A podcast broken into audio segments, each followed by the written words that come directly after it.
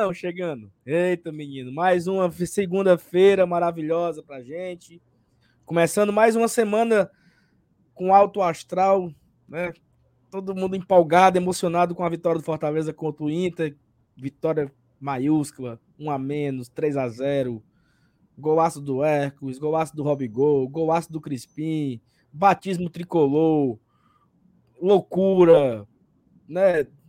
É, Jesus segurou minha mão agora, graças a Deus, mas esculhambação maior do mundo no jogo do Fortaleza Internacional. Começa, começando mais uma semana naquele preço. Semana que mais uma semana livre para trabalhar, para o Fortaleza treinar, se preparar para o jogo é, de domingo contra o Ceará, clássico Rei Domingo. O Ceará que joga nessa meio de semana aí pelo a Copa do Brasil, mas tem muita coisa para a gente falar hoje. Tem muitos sonhos para serem realinhados, tem, sei lá, tanta coisa para a gente se readequar aos nossos sonhos, às nossas expectativas, tudo aquilo que a gente espera para para a semana. Minha internet já me deixou na mão, né? Já vacilou aqui a internet. Eu, eu tô com minha paciência bem pouquinha para eu rebolar o notebook nessa parede aqui na minha frente. Ela é bem pouquinho, sabe? Mas enfim, vamos embora. Começar. A internet aqui avacalhou. Vamos.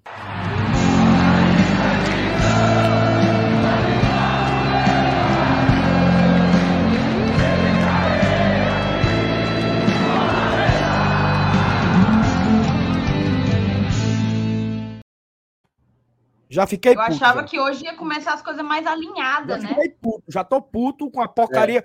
Porcaria da multiplayer, empresa lixo. Ei, um bom momento para usar esse último áudio, viu, Thaís? Boa noite. Não, segurei. Massa, Renato. Boa noite, Thaís Leme. Boa noite, FT Miranda. Boa noite, Saulinho. Boa noite, FT. Boa noite, todo mundo que está chegando aí na audiência dessa livezinha de segunda-feira. Cara, aquela coisa. Hoje, a Enel e o mundo tentou tirar o sorriso do meu rosto, o brilho do meu olhar, mas nada abala o torcedor do Fortaleza essa semana. Até domingo, meu amigo, nada abala o torcedor tricolor. Acordei com um, sorriso daqui para cá, andando, fui almoçar e era eu andando no meio da rua e sorrindo. Aí depois eu parei assim e falei assim: Tô sorrindo tanto por quê, hein? Por quê mesmo? Mas é, é, eu acho que é o que o futebol causa, né? O futebol faz com que você, semanas atrás, é, saia do, da Arena Castelão achando que está rebaixado e semanas seguintes engata uma primeira sequência de vitórias, a primeira vez no campeonato que o Fortaleza vence duas seguidas, e aí sim respira. Agora o que se fala é que a gente não vai cair, um monte de jornalista colocando isso, de que uma hora ia acontecer do Fortaleza reagir. A gente espera que, de fato, essa reação se concretize, que não seja fogo de palha. E eu acho que esse time já deu sinais de que não será, não será fogo de palha. Acho que o Fortaleza está muito focado nesse objetivo. As contratações vingaram. Isso tudo vai ser pauta aqui da nossa live, mas o sentimento é esse, de muita felicidade, de muita satisfação e de muita esperança, né? Esperança por dias melhores os dias melhores já começaram a chegar, que seja agora um padrão daqui para frente. Daqui para frente, tudo vai ser diferente. Boa noite, FT Miranda. Boa noite, Saulo Alves. Boa noite, Thais Lemos, amigos do chat, vocês que estão acompanhando. Pois é, o clima tá muito bom, cara. E faz tempo que a gente não tinha umas duas semanas assim tranquilas, né? Semanas de paz, como a gente costuma falar. E, cara, é muito bom. É muito bom quando o Fortaleza ganha. Três pontos na Série A é algo assim incomparável. Não tem como você ganhar três pontos na Série do Campeonato Brasileiro. Você vê que o Fortaleza já tá ali. Rapaz, tá na borda da piscina. Já tá ali pra sair. Pra poder ir comer seu churrasquinho, ficar ali com a turma fora do, fora do Z4. Enfim, vai chegar. E a gente sabe que o objetivo é muito difícil de ser alcançado. Mas tudo tem um, tudo tem um preço, tudo tem um caminho árduo. Não é à toa que próximo domingo, apesar dessa vitória de 3 a 0 a gente vai comentar muito sobre isso. Próximo domingo já tem Clássico Rei também, então a gente sabe que é um momento de virada, né? Então é um momento que cabe ao Fortaleza também ter maturidade, ter inteligência e também saber enxergar onde que ele acertou e onde que ele errou ontem, tá? Porque a gente ganhou 3 a 0 mas não significa também que a gente tá descansado, estamos relaxados nessa situação. Pelo contrário, o campeonato é muito longo e nosso objetivo, meu amigo, vai ser chão, tá? E eu espero que a galera curta essa live, live especial, porque trouxe aqui algumas, algumas novidades aqui que, sem dúvida nenhuma, eu acho que a galera vai gostar. Eu acho que a galera vai gostar, até porque tem um material inédito aí. Enfim, Saulo é, Alves, passe eu, adiante. Eu, eu, queria dizer logo, dizer logo aqui em público que tomara que não seja. Tomara que não vá ao ar. Né? Mas enfim. É... galera, eu acho que é, é, eu, a Thaís. Ó, aparentemente, quando eu bem aqui a multiplayer, ela voltou ao normal, né? Que eu ia. Quando eu ia pro 5G, pro 4, 5G, coitado. Quando eu ia pro 4G aqui, ela estabilizou, então acho que tá ok, então vamos embora. Ó, deixa o like, tá? Eu nem, nem essas coisas eu nem pedi porque a multiplayer não deixou, né? Mas é aquele negócio de sempre, deixar o like. Se você não for ainda inscrito aqui no Glória Tradição, já se inscreve, tá? E eu peço que você compartilhe esse link nos seus grupos. Tem um bocado de bestão fazendo live agora.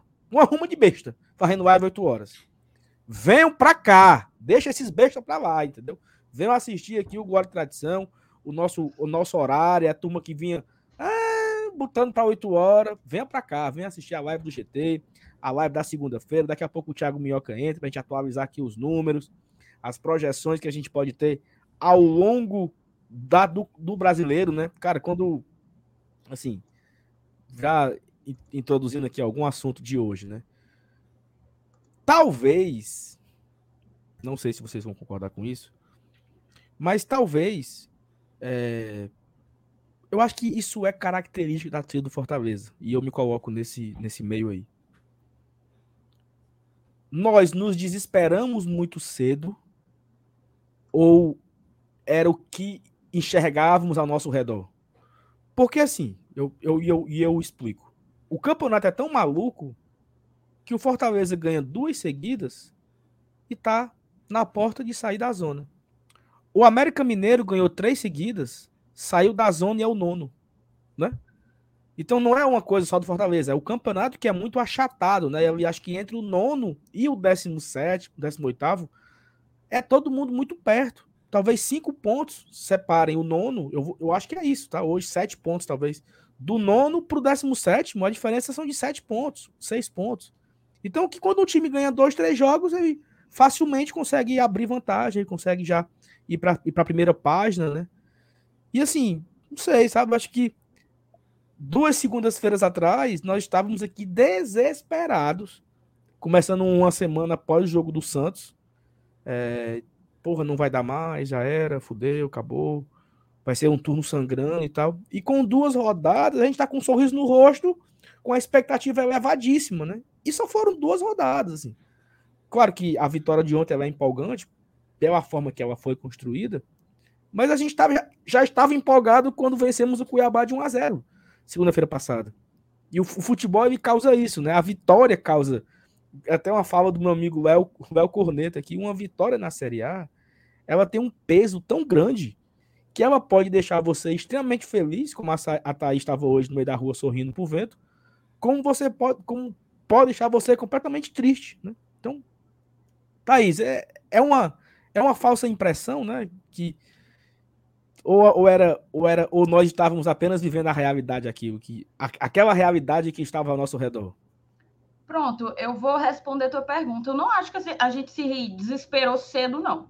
Principalmente aqui no canal. Vou falar até da, da nossa postura aqui. A gente ainda resistia e fazia cálculo. Toda semana o Felipe faz dois, três vídeos com a pontuação, questão o que é que falta, como é que ainda dá para escapar e etc.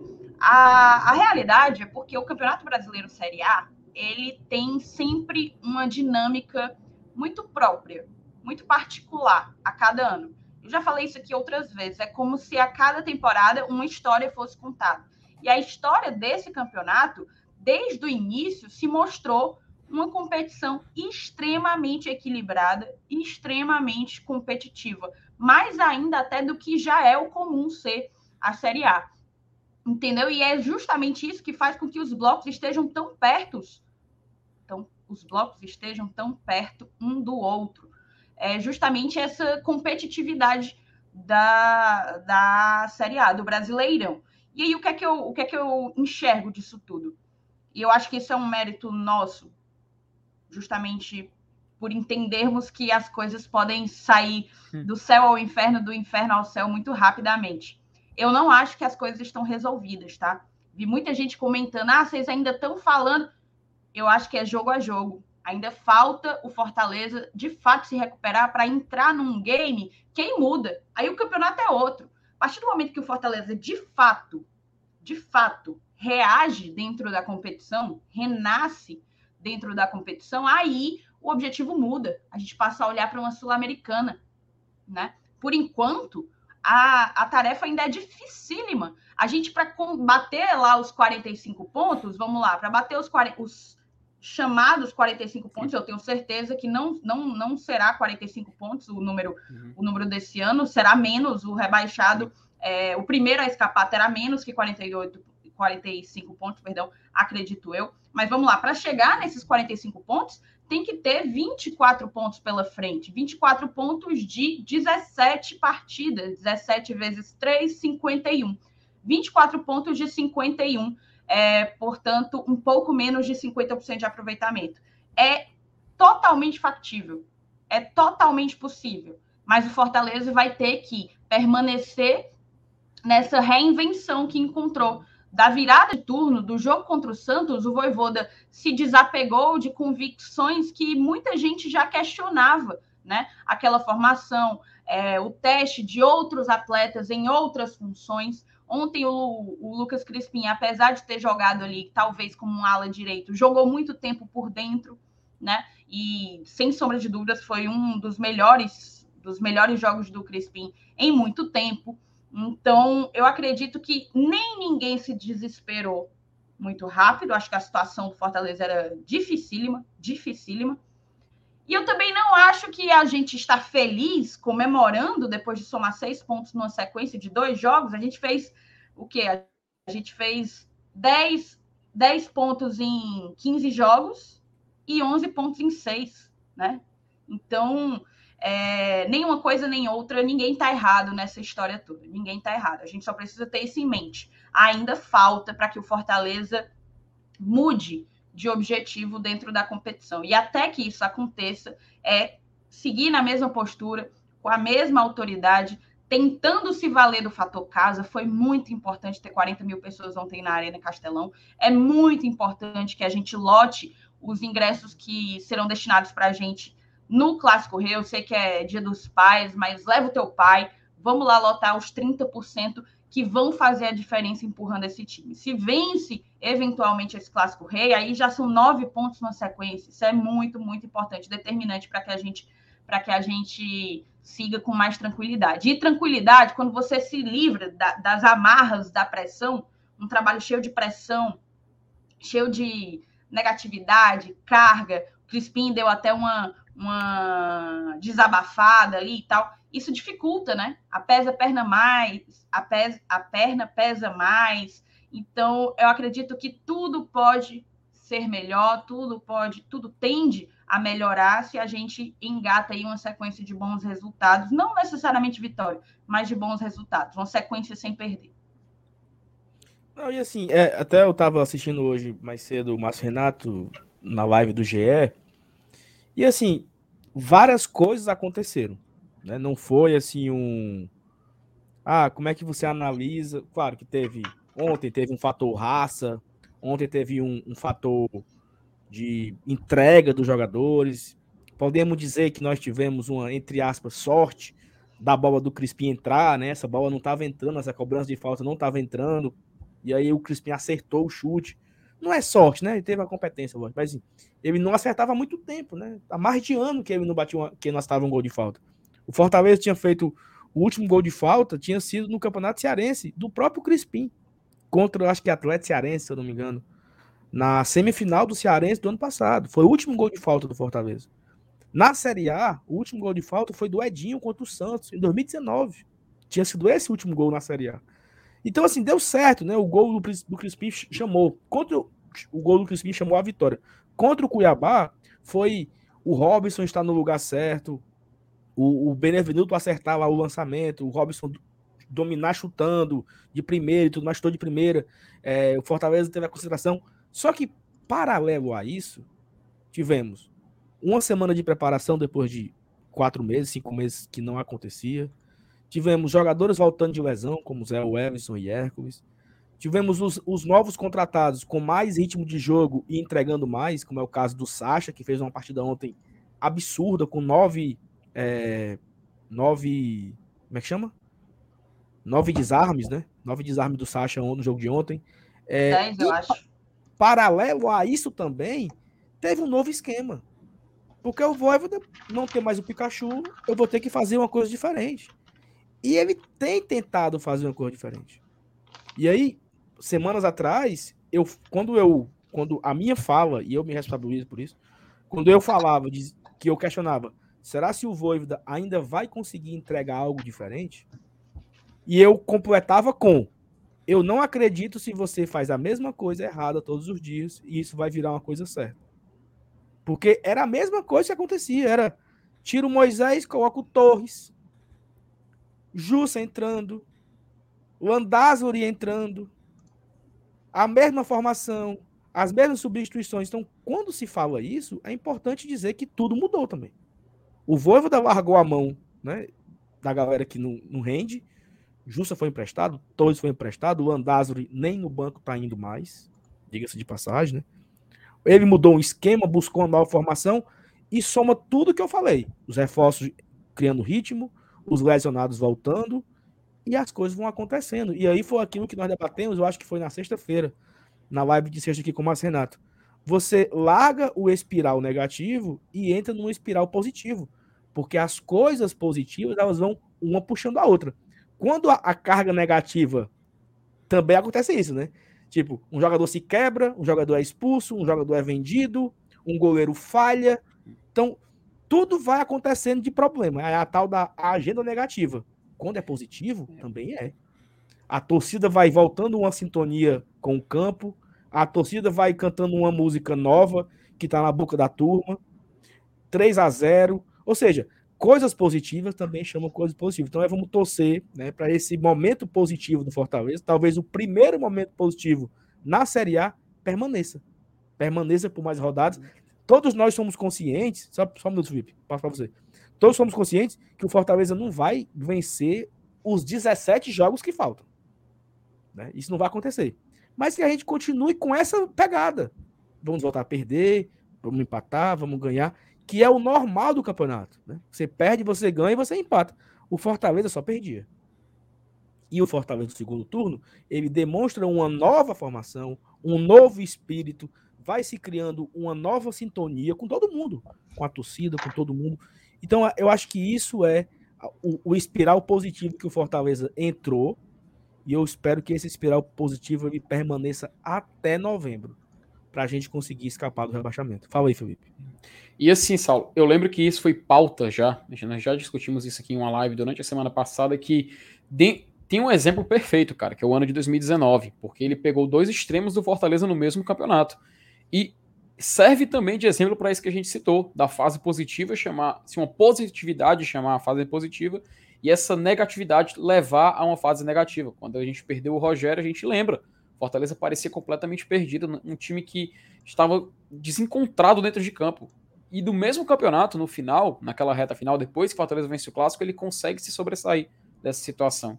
Então eu acho interessante que a gente tem um exemplo dentro da própria história do Fortaleza, nessa Série A recente, de uma recuperação onde em um certo momento ele foi muito ruim, em outro momento ele teve uma campanha espetacular, tanto que ele ficou a três pontos de se classificar para uma Copa Libertadores. Naquela época, em 2019, tá? E assim, estamos em 2022 e para você ver como as histórias se repetem, como ciclos. A, o, o, o, futebol é muito cíclico, né? Acima de tudo. E é muito interessante a gente ver como o Fortaleza está reprisando meio, assim, em proporções diferentes, óbvio, mas ele está meio que reprisando essa história que ele viveu em 2019, né? E assim, eu acho que nós temos um convidado para poder sentar aqui na nossa mesa, né? É, é... ele! Vá, faça, faça a saudação, perdão. Eu, que o que você ia dizer? Não, agora já. É, eu vou tirar o minhoca. Não, dizer, eu, não eu ia falar assim. É, daqui a pouco a gente vai colocar o minhoca e vamos ver os comentários. Aí eu. Mas a gente vai fazer exatamente isso: colocar é, o minhoca Pronto, e ler os comentários. Olha, rapaz, o Thiago Minhoca. Thiago rapaz. Minhoca, boa noite. Ah. Boa noite. Minhoca, é o Boa seguinte. Noite, eu comentei na live ontem, não sei se você assiste essas coisas da gente, mas que o Fortaleza ele estreou contra o Cuiabá, peia, estreou, depois pegou o Inter, peia, e no segundo turno ele já cobrou os dois, né? Já fez. Se o Fortaleza for batendo de porta em porta nesse segundo turno, ele vai cobrar muita gente.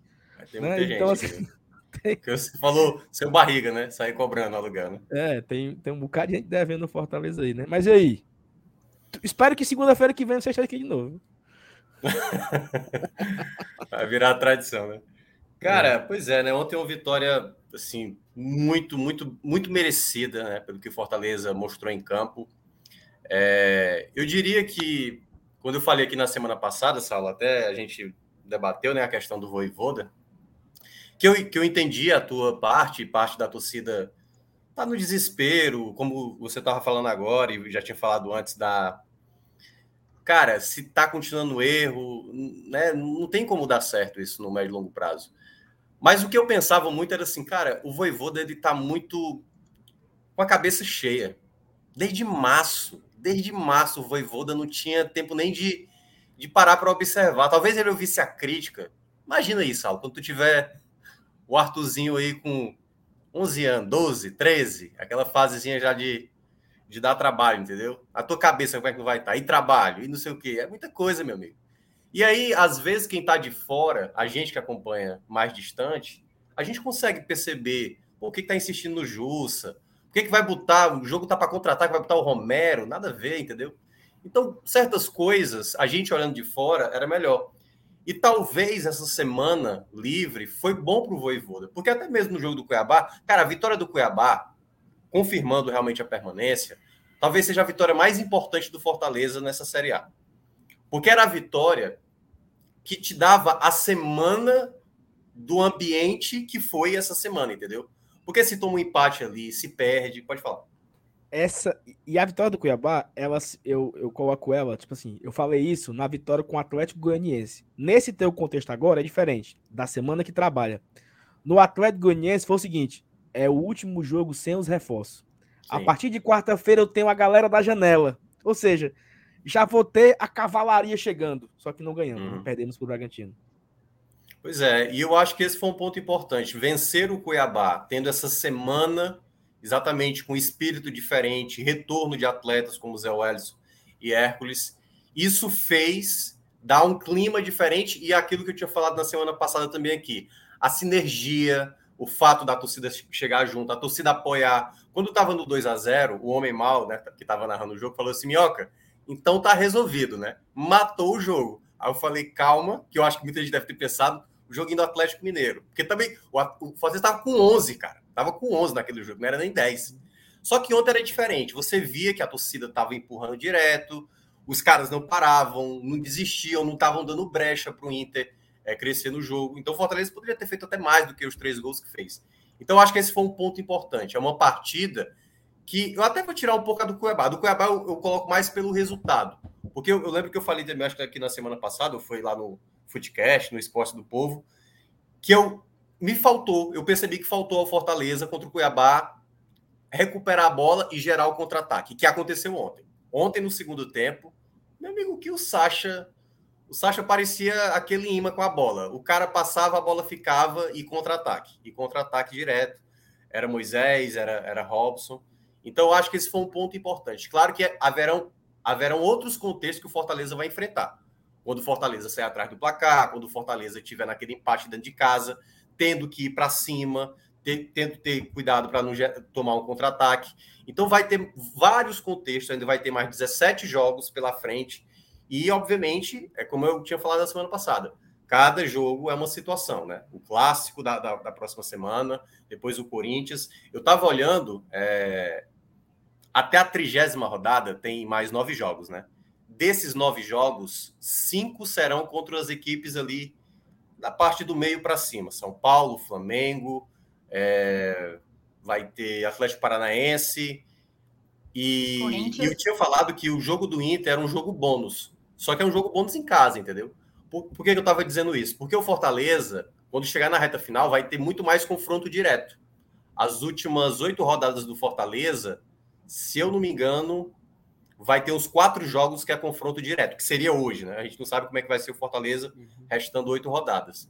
O ideal tem uma é chegar sequência ali de Goiás, aí interrompe com o Atlético Paranaense, mas volta Havaí, volta América Mineiro, é, já já penúltima rodada de Atlético Goianiense, né?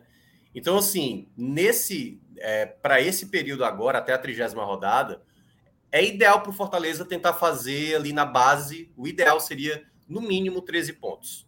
13 pontos. Que é ponto, né? De 27 que você vai disputar, você tem que conquistar metade, que é basicamente a conta que se fazia até, ali. Até qual rodada? Até qual rodada? Até a trigésima.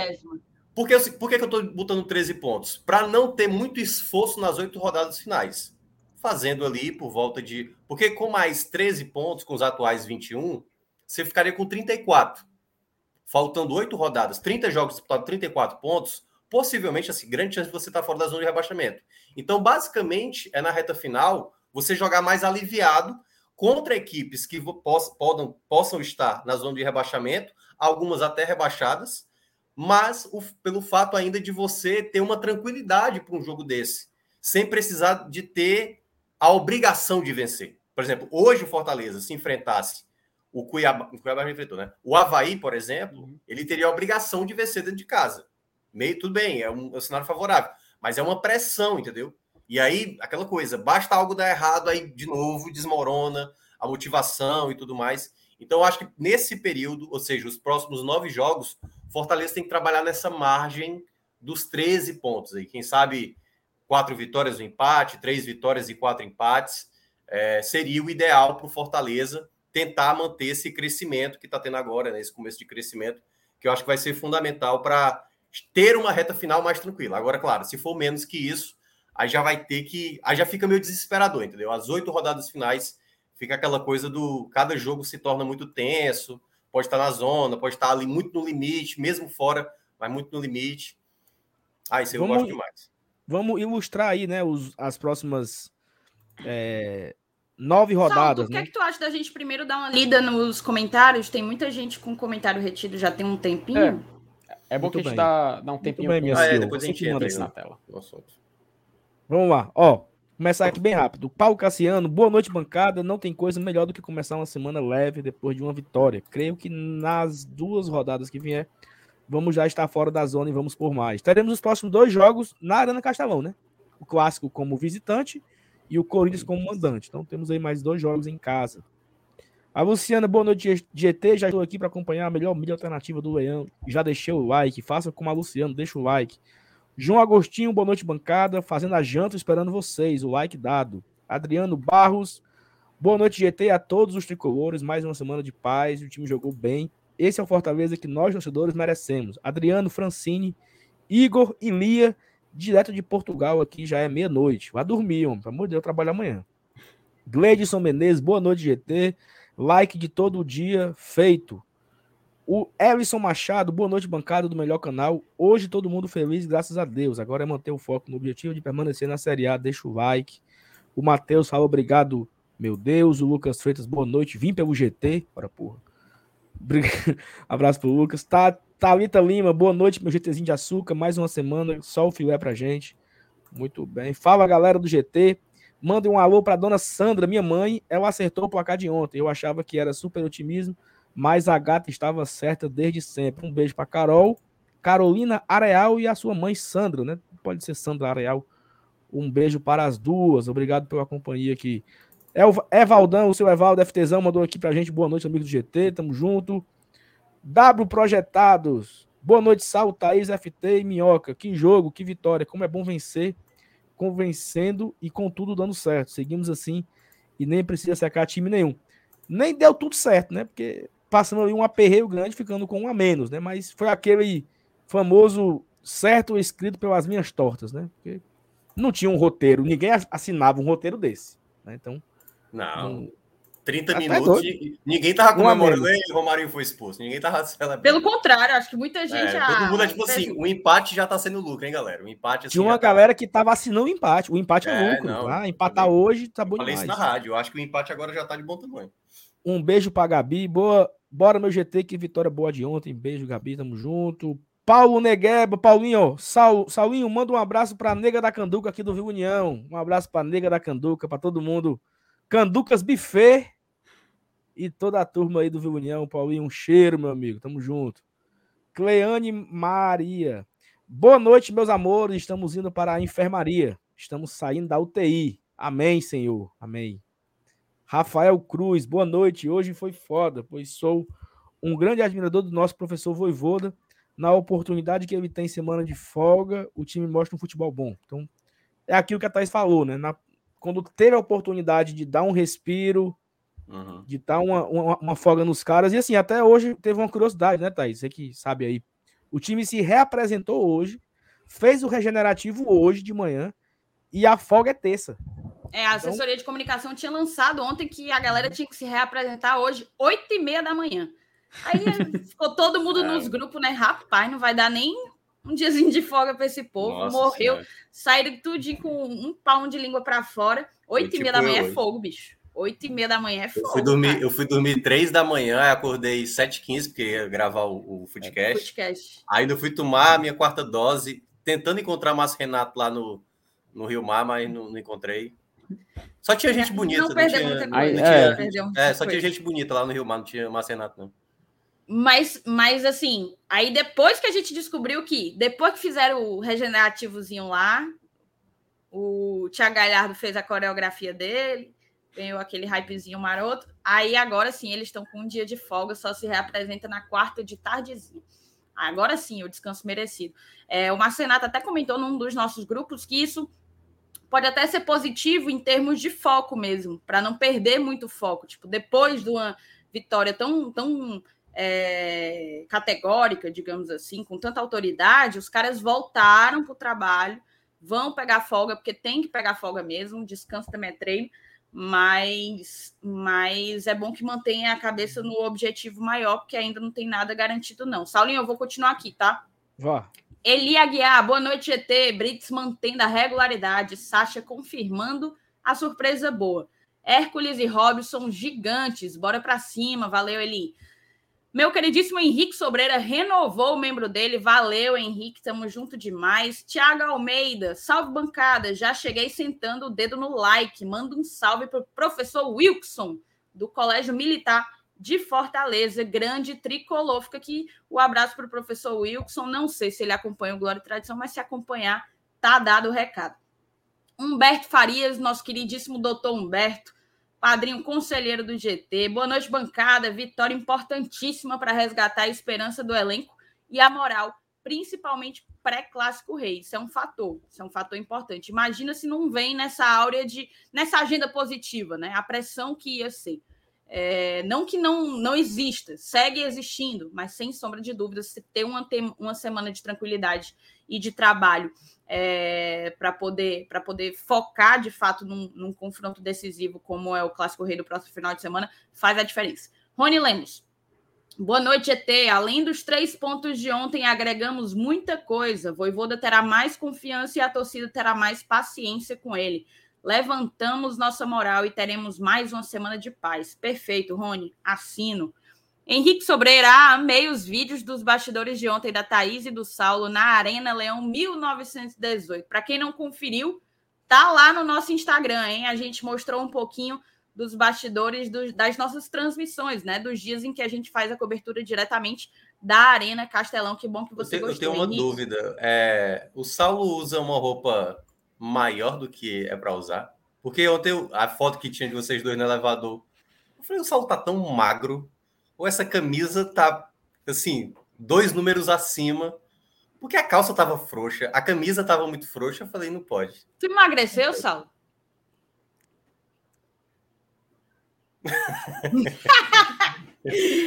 oh, meu Deus. Eita, rapaz. Ó, oh, Paulinho Brasil. E o pagode da diretoria, Thaís? Espero que meus amigos tenham feito você sambar no pé. Paulinho, sábado foi um dia carregado, viu? Eita. Foi carregado. Quem viu, viu. Quem não viu, dificilmente verá novamente. Inclusive, mandar um beijo, um abraço para o Davi Lima. Ele está aqui no chat. Eu já vi alguma mensagem dele. Encontrei hum. com ele lá no pagode da diretoria. Um grande beijo para o Davi. Francisco Menezes, ótima vitória pela ótima vitória pela entrega do time, mas sem emoção. O primeiro tempo foi muito ruim, apesar do gol. Bizarro, fraco primeiro tempo de Ronald, amarelado. O time com o time com um a menos, ele ainda voltar para o segundo tempo. Cara, eu não achei que foi muito ruim o primeiro tempo. Principalmente diante das circunstâncias de ter um, um cara expulso.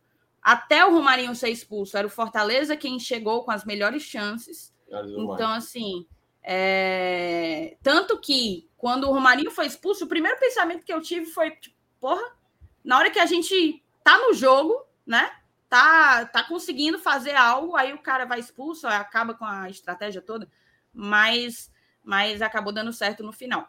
Henrique Garcia, meu querido Henrique, gostaria de desejar boa noite ao jornalista e estatístico Minhoca. Tome. Tá dado. Obrigado. Essa fiz, essa fiz questão de favoritar. Escute, Juvenal. Cheguei para avisar que peguei outra foto Oi. do Minhoca e também deixei o like. É, eu tô parecendo, não sei, a foto era muito estranha, que eu tô assim, uma coisa meio desesperada e tal. Mas, Juvenal, eu, eu, é, eu, quando, quando o GT patrocinar o meu book, aí eu, eu posso ter fotos melhores. Pronto. Segue. Olavo Capistrano, o Olavo é das antigas, tá? Mas ele sempre uhum. escuta no dia seguinte. Hoje está aqui no ao vivo. Obrigada, tá, Olavo? Tiago Fugito, um grande beijo para você, meu amigo. Boa noite, amigos do GT. Ontem o Bem Tricolor fez sua homenagem de Dia dos Pais e teve a participação do Magão.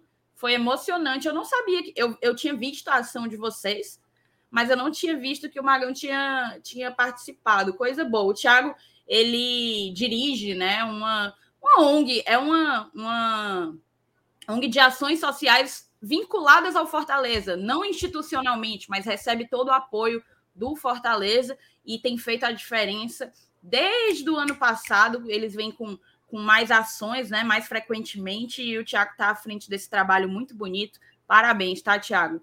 Vamos seguir? Eu acho que acabaram aqui as mensagens. Agora Mas... você pode. Diga. Quem é o Magão? Eu achei que Magão é o Magão. Será que ele tá falando do Angelim? Acho que não. Não, eu não sei. Eu, eu, assim, que tu falou de uma forma tão. Achei que tu sabia quem era, entendeu? Então eu não sei quem é o Magão. O Magão não, tá eu acho que o primeiro que eu pensei foi no Angelim. Ficou só a curiosidade mesmo, entendeu? Eu não, não sei quem é o Magão, não. Mas enfim, Thiago, daqui a pouco eu comento aqui. Ô, Thiago, diga aí quem é o Magão pro Saulo, pro Saulo Pode ser o, o Angelim, mas pode ser outra pessoa. Pode ser um zagueiro da base. Tem alguém da base que tem esse nome, não um goleiro. Tinha o um Magrão goleiro, né? Tinha o um Magrão Ah, é o Luiz Esteves. Ah, é o Luiz Esteves. Ah, Luiz Esteves, verdade. Ah, o antigo, o antigo Magrão do meio-dia, né? Ah, tá bom. Agora perfeito. Ok, tá certo. Ah. Agora é o é porque ele não botou o Magão do meio-dia, agora é o é, Magão da cidade, né? Magão da cidade.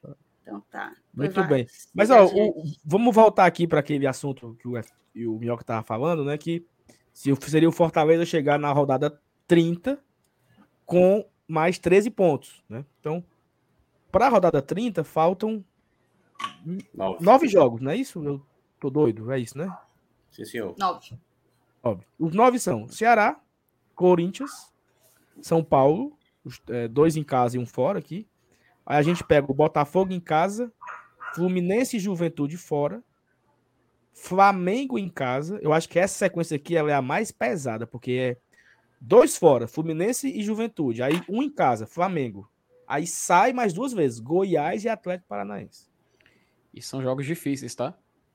Difíceis. É. Essa sequência, esses nove jogos aqui, eles são bem pesados. Eu acho que é a, é a parte mais pesada desse segundo turno, né? Esses, essa sequência aqui de nove jogos. Depois, não é que fica fácil, mas são times mais acessíveis, né? A gente pega o Havaí em casa, o América em casa, o América fora, o Atlético Mineiro em casa, junto com o Curitiba.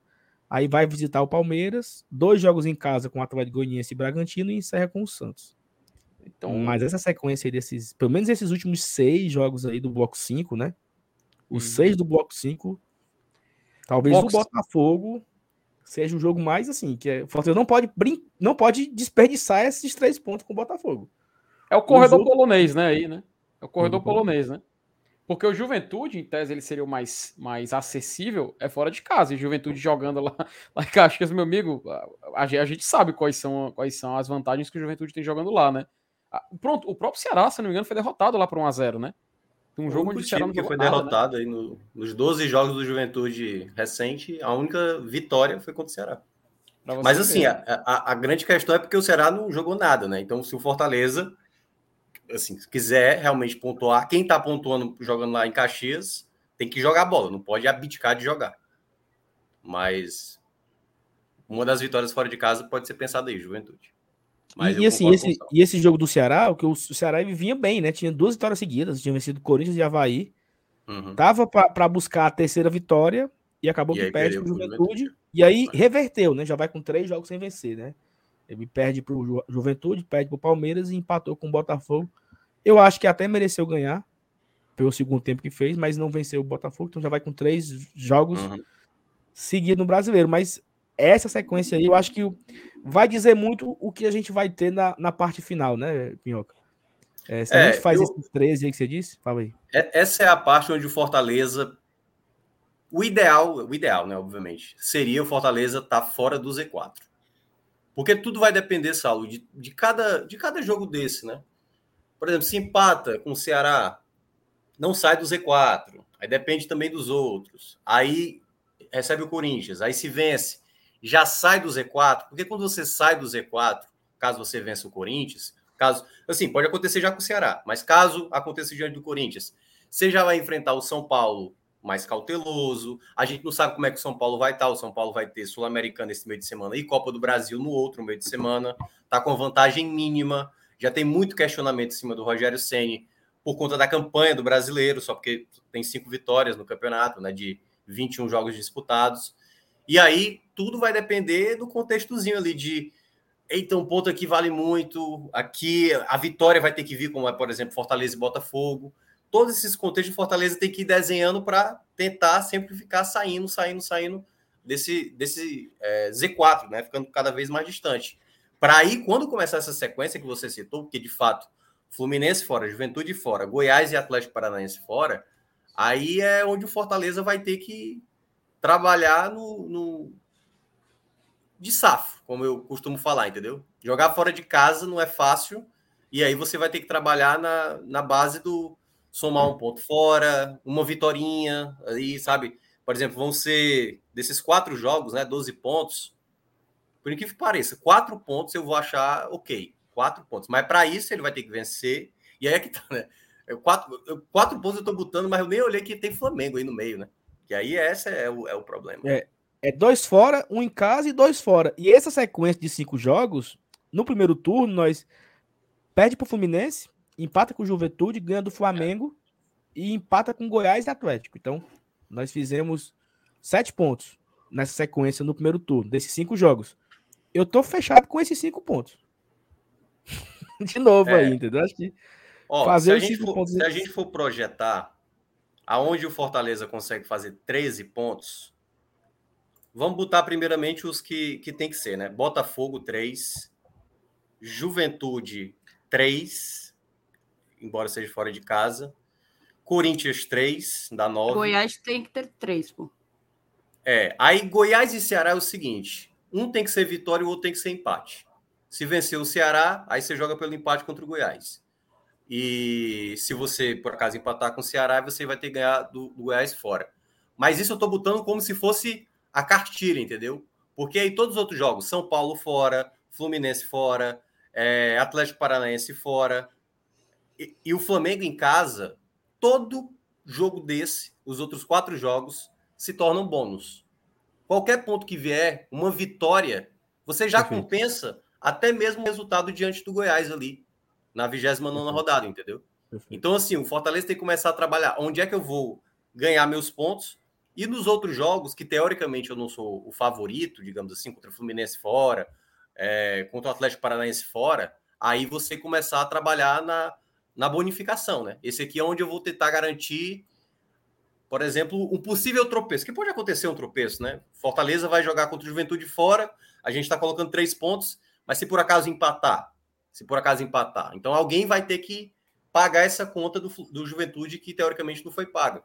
Então é isso. Fortaleza tem que ir ganhando, ganhando aí situações para aliviar. Mas o momento é esse, sabe, Saulo? Quanto, o quanto antes você pudesse recuperar, recupere logo. Não deixa para o final, não, porque aí é. O aperreio é grande. E assim, tem um, um, ponto interessante que você traz, que é fazer os 13 pontos aqui, que seria um cenário perfeito de confirmar a recuperação e tal. Mas tem uma coisa que é olhar, isso, isso já é de um, é um, um olhar mais, mais micro, que é o próximo jogo e secar essa ruma de time ruim para perder. Porque eu não imagino assim, né, que todos esses times vão fazer esses 13 pontos nos próximos isso. nove jogos, né? Então, além, isso aqui seria para garantir o nosso, independente do outro. Caso a gente não consiga, ainda tem a secada, né? Porque tem Cuiabá, Goiás, é, Curitiba, Atlético Goianiense, Juventude, esses times aí, eles vão também jogar, lógico, né? Vão ter nove jogos também.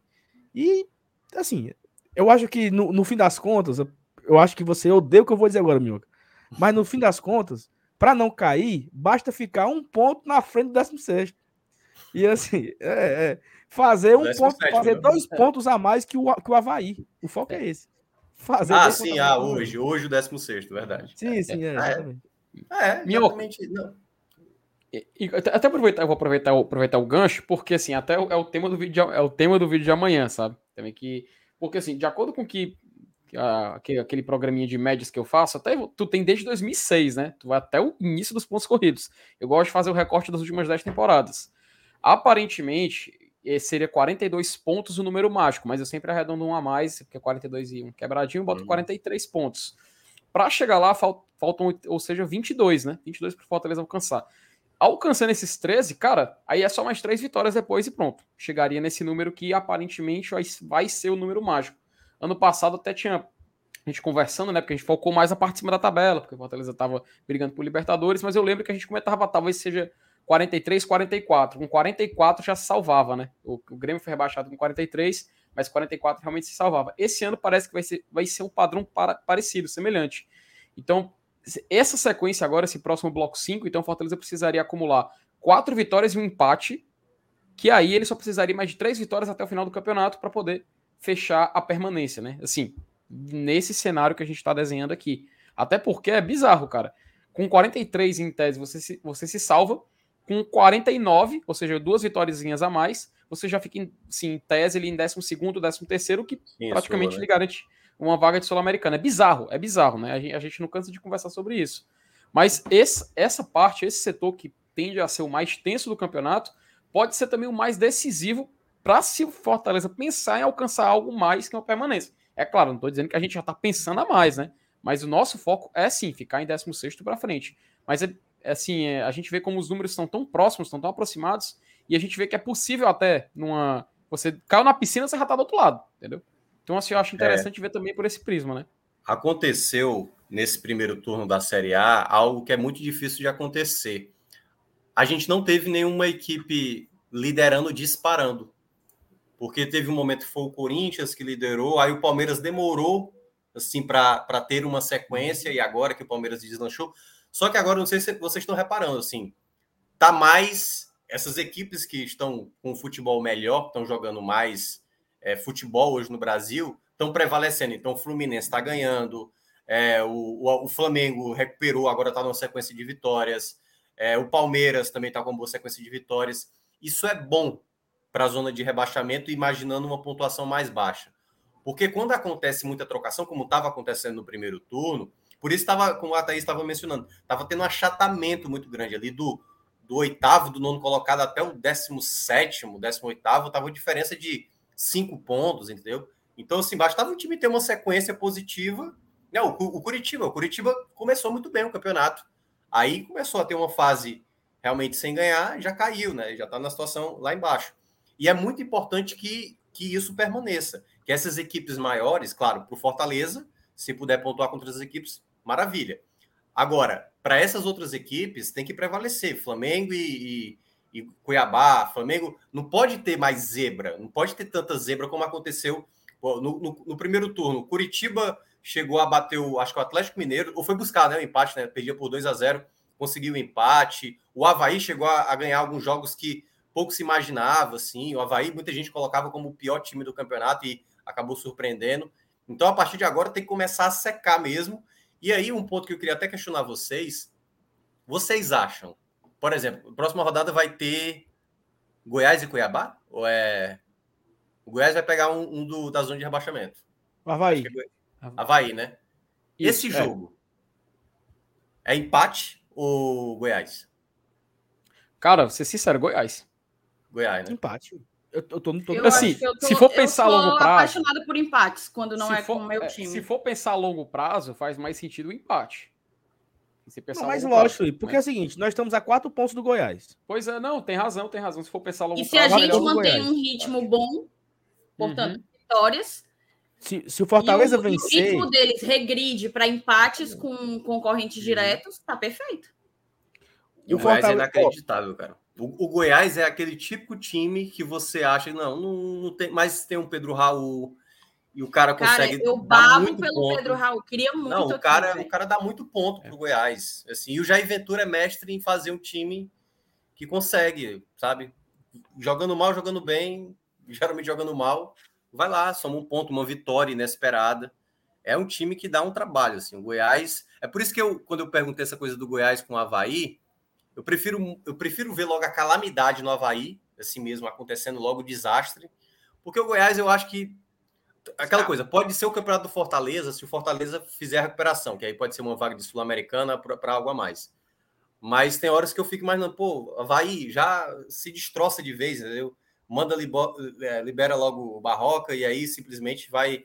Agora vai com o treinador fuleiragem, traz o, o Alberto Valentim e aí vai degringolar de vez. E aí eu, eu, acho que o primeiro ponto é isso. Você tem que ter logo os quatro, o quatro em calamidade, sabe? Aqueles carros que estão parando. O Juventude é um agora. É, o Cuiabá, o Cuiabá não e o Cuiabá tá perdendo muito jogo assim por 1 a 0, sabe? 1 a 0, 1 a 0, 1 a 0. Não perde de 2, não perde de 3. O Cuiabá tem que começar a perder, assim, não tem mais confronto direto. Então agora é só secar o Cuiabá. O Cuiabá agora se tornou inimigo.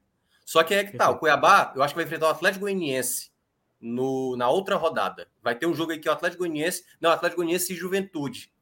Esse jogo, por exemplo, aí é bom ter o Juventude dando uma leve acordada, imaginando que o Juventude não vai ter força até o final, assim, vencer o Atlético Goianiense para atrapalhar o Atlético Goianiense. Não, é, no, é, na próxima agora, na próxima rodada, é, é Cuiabá e é Juventude. já na próxima? Então pronto. É.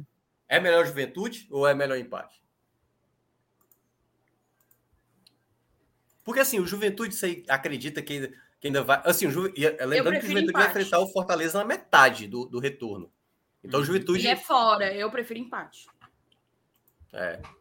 É porque é assim, eu tô, na, eu... eu tô na vibe de eu tô na vibe de reduzir danos, por exemplo, é, Havaí e Goiás.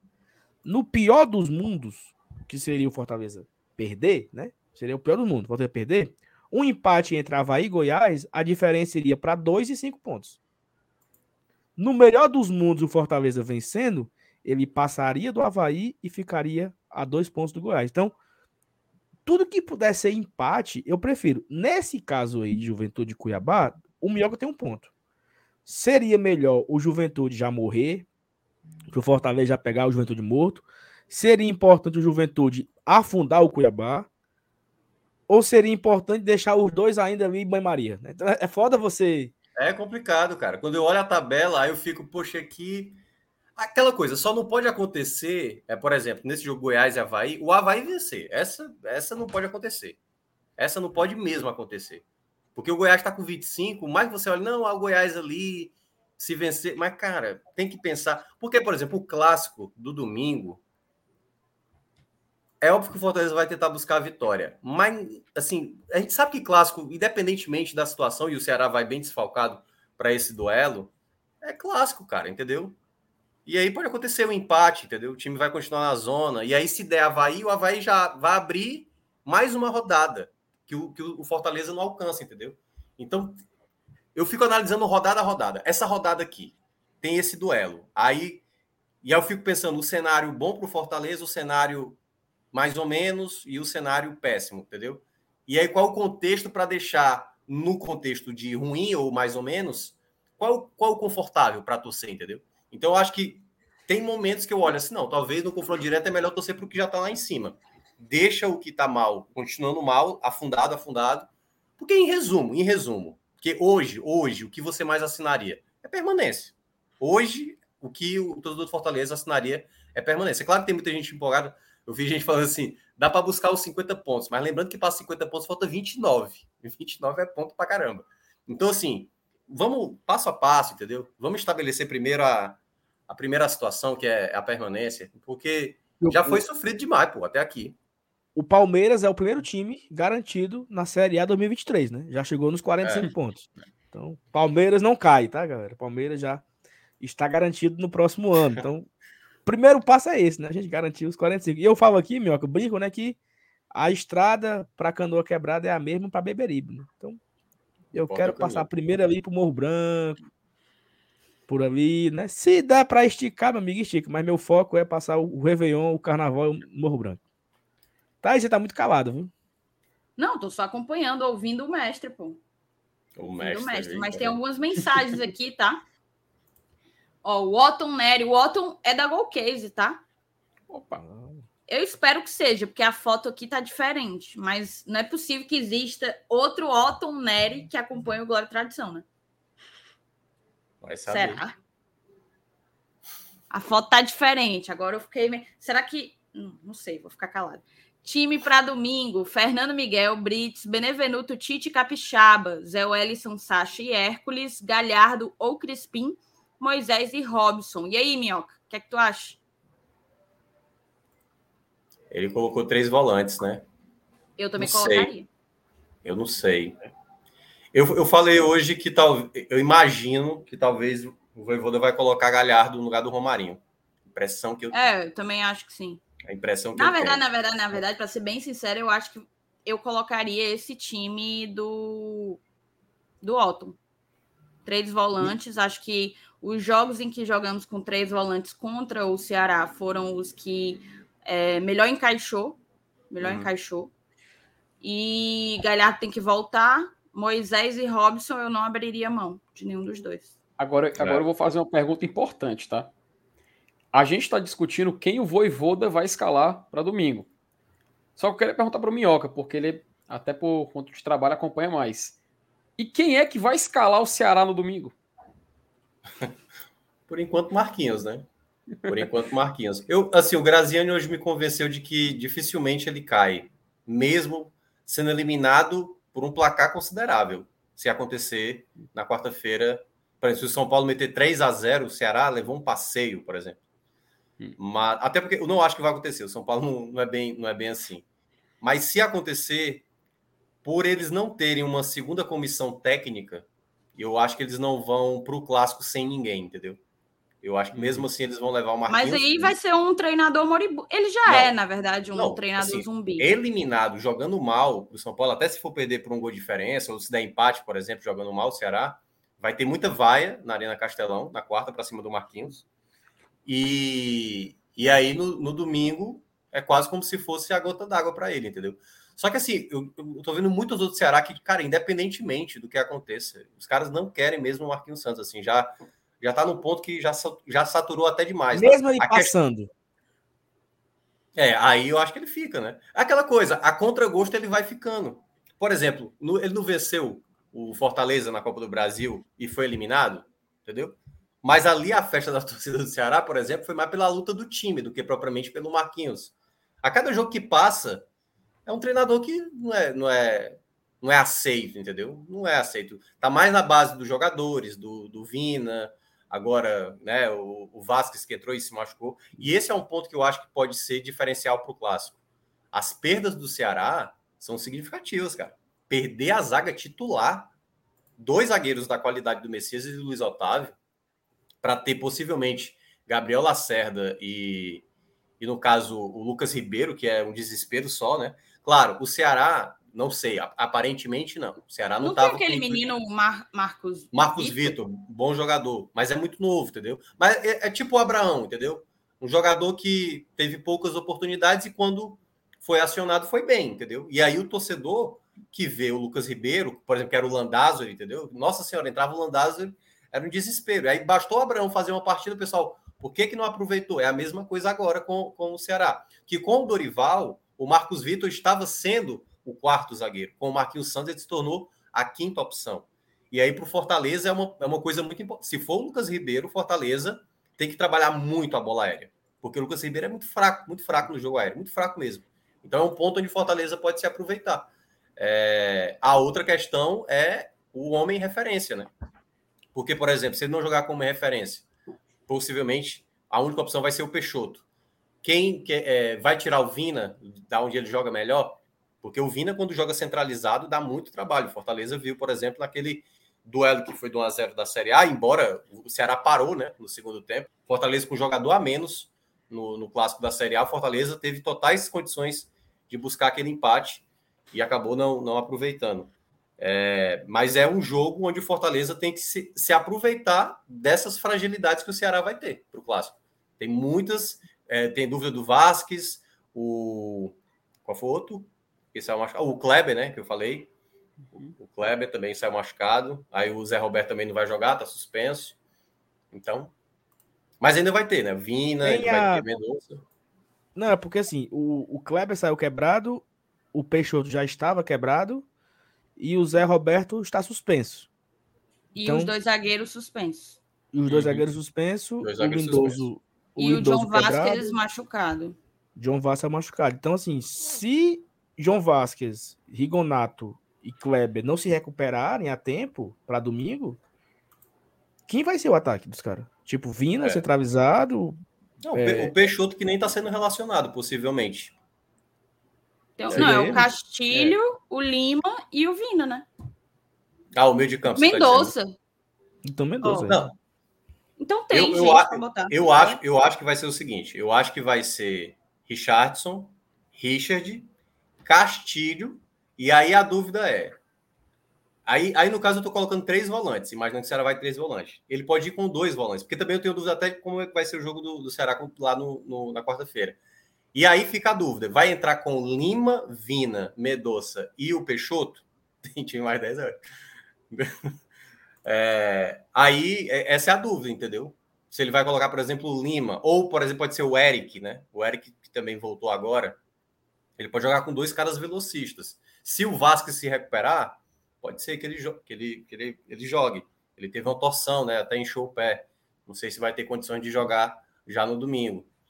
Mas tem uma outra, um outro detalhe que eu ia uh, é lembrar. A gente tem que lembrar que na outra segunda-feira, dia 15, fecha a janela. Então, sei, aparentemente o Ceará não está atrás de zagueiro. Eu não sei se devido a não ter nenhum dos dois titulares, pode ser uma emergência o Ceará contratar um zagueiro. Né? Mas, tipo, então, trazer para jogar domingo? É, até sexta-feira, se contratar e regularizar, o cara pode jogar domingo. Pode jogar. Sendo que pode regularizar até segunda, né? É, isso, isso. Mas se regularizar até sexta, joga o clássico do domingo. É, então, então fica aí a expectativa. É, até fica é mas eu acho que não né? vai acontecer. Eu acho que não vai acontecer. Ah, pode ser por conta da emergência. E eles tragam um zagueiro, mas acho que não. Acho que não. Pois e vamos fica... fazer o seguinte. Ah. Não, e não. fica também a expectativa também pra gente, né? Segunda-feira que vem a Geneva fecha. Então, é. se o Fortaleza vai trazer mais alguém, que a galera tem a expectativa de que o Fortaleza ainda faça alguns, alguns reforços aí. Essa é exatamente a pergunta do Alisson. Boa noite, bancada. Alguma perspectiva para reforços? O Alisson que é Boa... nosso padrinho conselheiro também. Boatos, tem o boato do Mateuzinho, tem boato do. Qual era o outro boato que tinha? Agora, recente agora. Tinha um, não, era o Vital, boato... mas o, o Vital, Vital vai para tá fora, parece. Lá do lead. É, e aí, assim, é, o, o MR trouxe um ponto hoje no nosso grupo de apoiadores que eu concordei demais com ele. Que foi quando su, que foi quando surgiu um boato que o Fortaleza estava negociando com o Rainer, né, na época lateral do Cuiabá. E foi um surto coletivo, porque o Rainer da noite pro dia se tornou o Cafu do Milan, entendeu? Foi até parar no esporte, né? Ele... Se não trouxer o Rainer, meu Deus, o que será do Fortaleza? E o Rainer foi afastado do esporte por deficiência técnica o time rebaixado. É um dragão hoje, né? né? E aí eu vejo esse mesmo surto coletivo pelo Mateuzinho, sabe assim? Eu confesso que eu não assisti um jogo desse menino na, na, série, na série B. Pode ser um bom jogador. Pode ser um bom jogador. Pode ser que desse certo. Mas o, o Sampaio Correia quer vários e vários milhões nele, né? Então, eu acho que o Fortaleza não vai fazer esse investimento nesse menino, não. Eu acho que não. tem uma posição. Hoje, eu diria que tem uma posição que talvez o Fortaleza precisa contratar. Se realmente esse esquema agora vai ser adotado. Lateral esquerdo. Ah, gente. Não tem. Porque assim, a gente ainda. Que, assim, muita gente pode imaginar, mas o Brits jogava desse jeito lá na Argentina, mas a gente nem viu ainda. Ele tá muito bem no lado direito, entendeu? E aí eu fico na dúvida, porque assim, é... tá, tá pendurado, é, Capixaba? Não, né? Tava não, né? Não que eu lembre. Tava não, não, tava, tava não, não, tava não. Mas na hora que o Capixaba sair, como é que vai ser? Quem é que vai para lá? Crispim. É pois é, mas aí o Crispim ele jogava de ala, né? Aí ele vai aí ele fazer monta, o. Aí ele monta um esquema de três zagueiros ali. Sebadios. Sebadios faz, pô.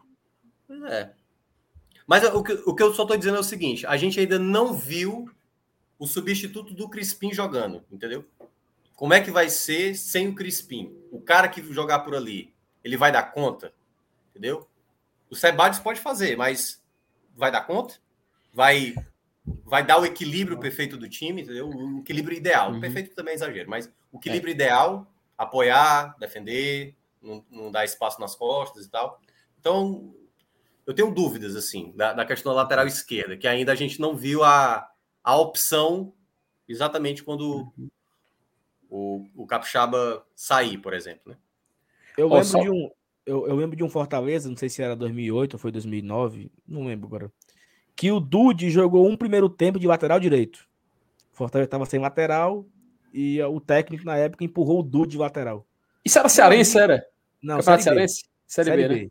Foi um sacode no primeiro tempo, tão doido, que ele tirou o doido no intervalo, porque não dava. Então, é, realmente, não ter o reserva do, do Capixaba nessa situação de suspensão do Capixaba, né? Assim, suspensão é o ponto positivo, né, meu? Ele é um jogo sem. Se Isso. esse homem quebra, Deus o livre, né? Ah, é mas tem o também... Natan, né? Será, é, que o Natan? Mas o Natan, acho que não tá nem. É, assim, eu, eu, acho que não tá treinando com, com, a né? galera. Ele tá jogando sub-23, ele pode, pode subir, pode, mas o cara precisa sentir um pouco ali, sabe, o clima de tá indo para um jogo de Série A, tá no banco, entendeu? E a gente ainda não viu o Natan dentro do grupo, como o Samuel. O Samuel chegou a jogar de lateral, não foi? De ala, na, na verdade, não foi de lateral. Contra o, contra o Vitória, no jogo na. Contra o Vitória e tal. Mas muito pouco para a gente ter uma, uma garantia. E outro, outro ponto também é. Assim, eu, eu Olha, ih, rapaz, tem bolinha na tela. Pintou, ah, Pintou bolinha, hein? Ah. Santos. Santos. Gol do Santos. E, eu olhei a cara do Felipe e a, a, cara do Felipe triste. Eu falei, oh, meu Deus do céu.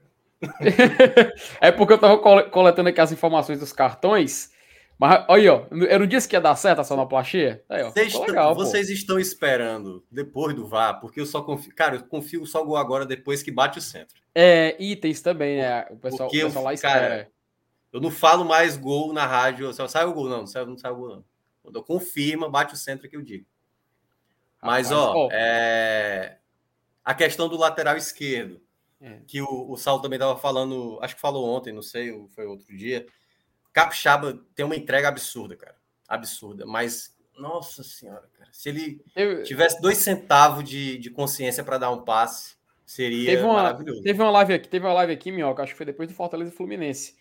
Que eu falei, eu fui falar do, do Capixaba, né? De que tudo bem, teve entrega, mas a gente viu, uma completa desorganização e tudo mais.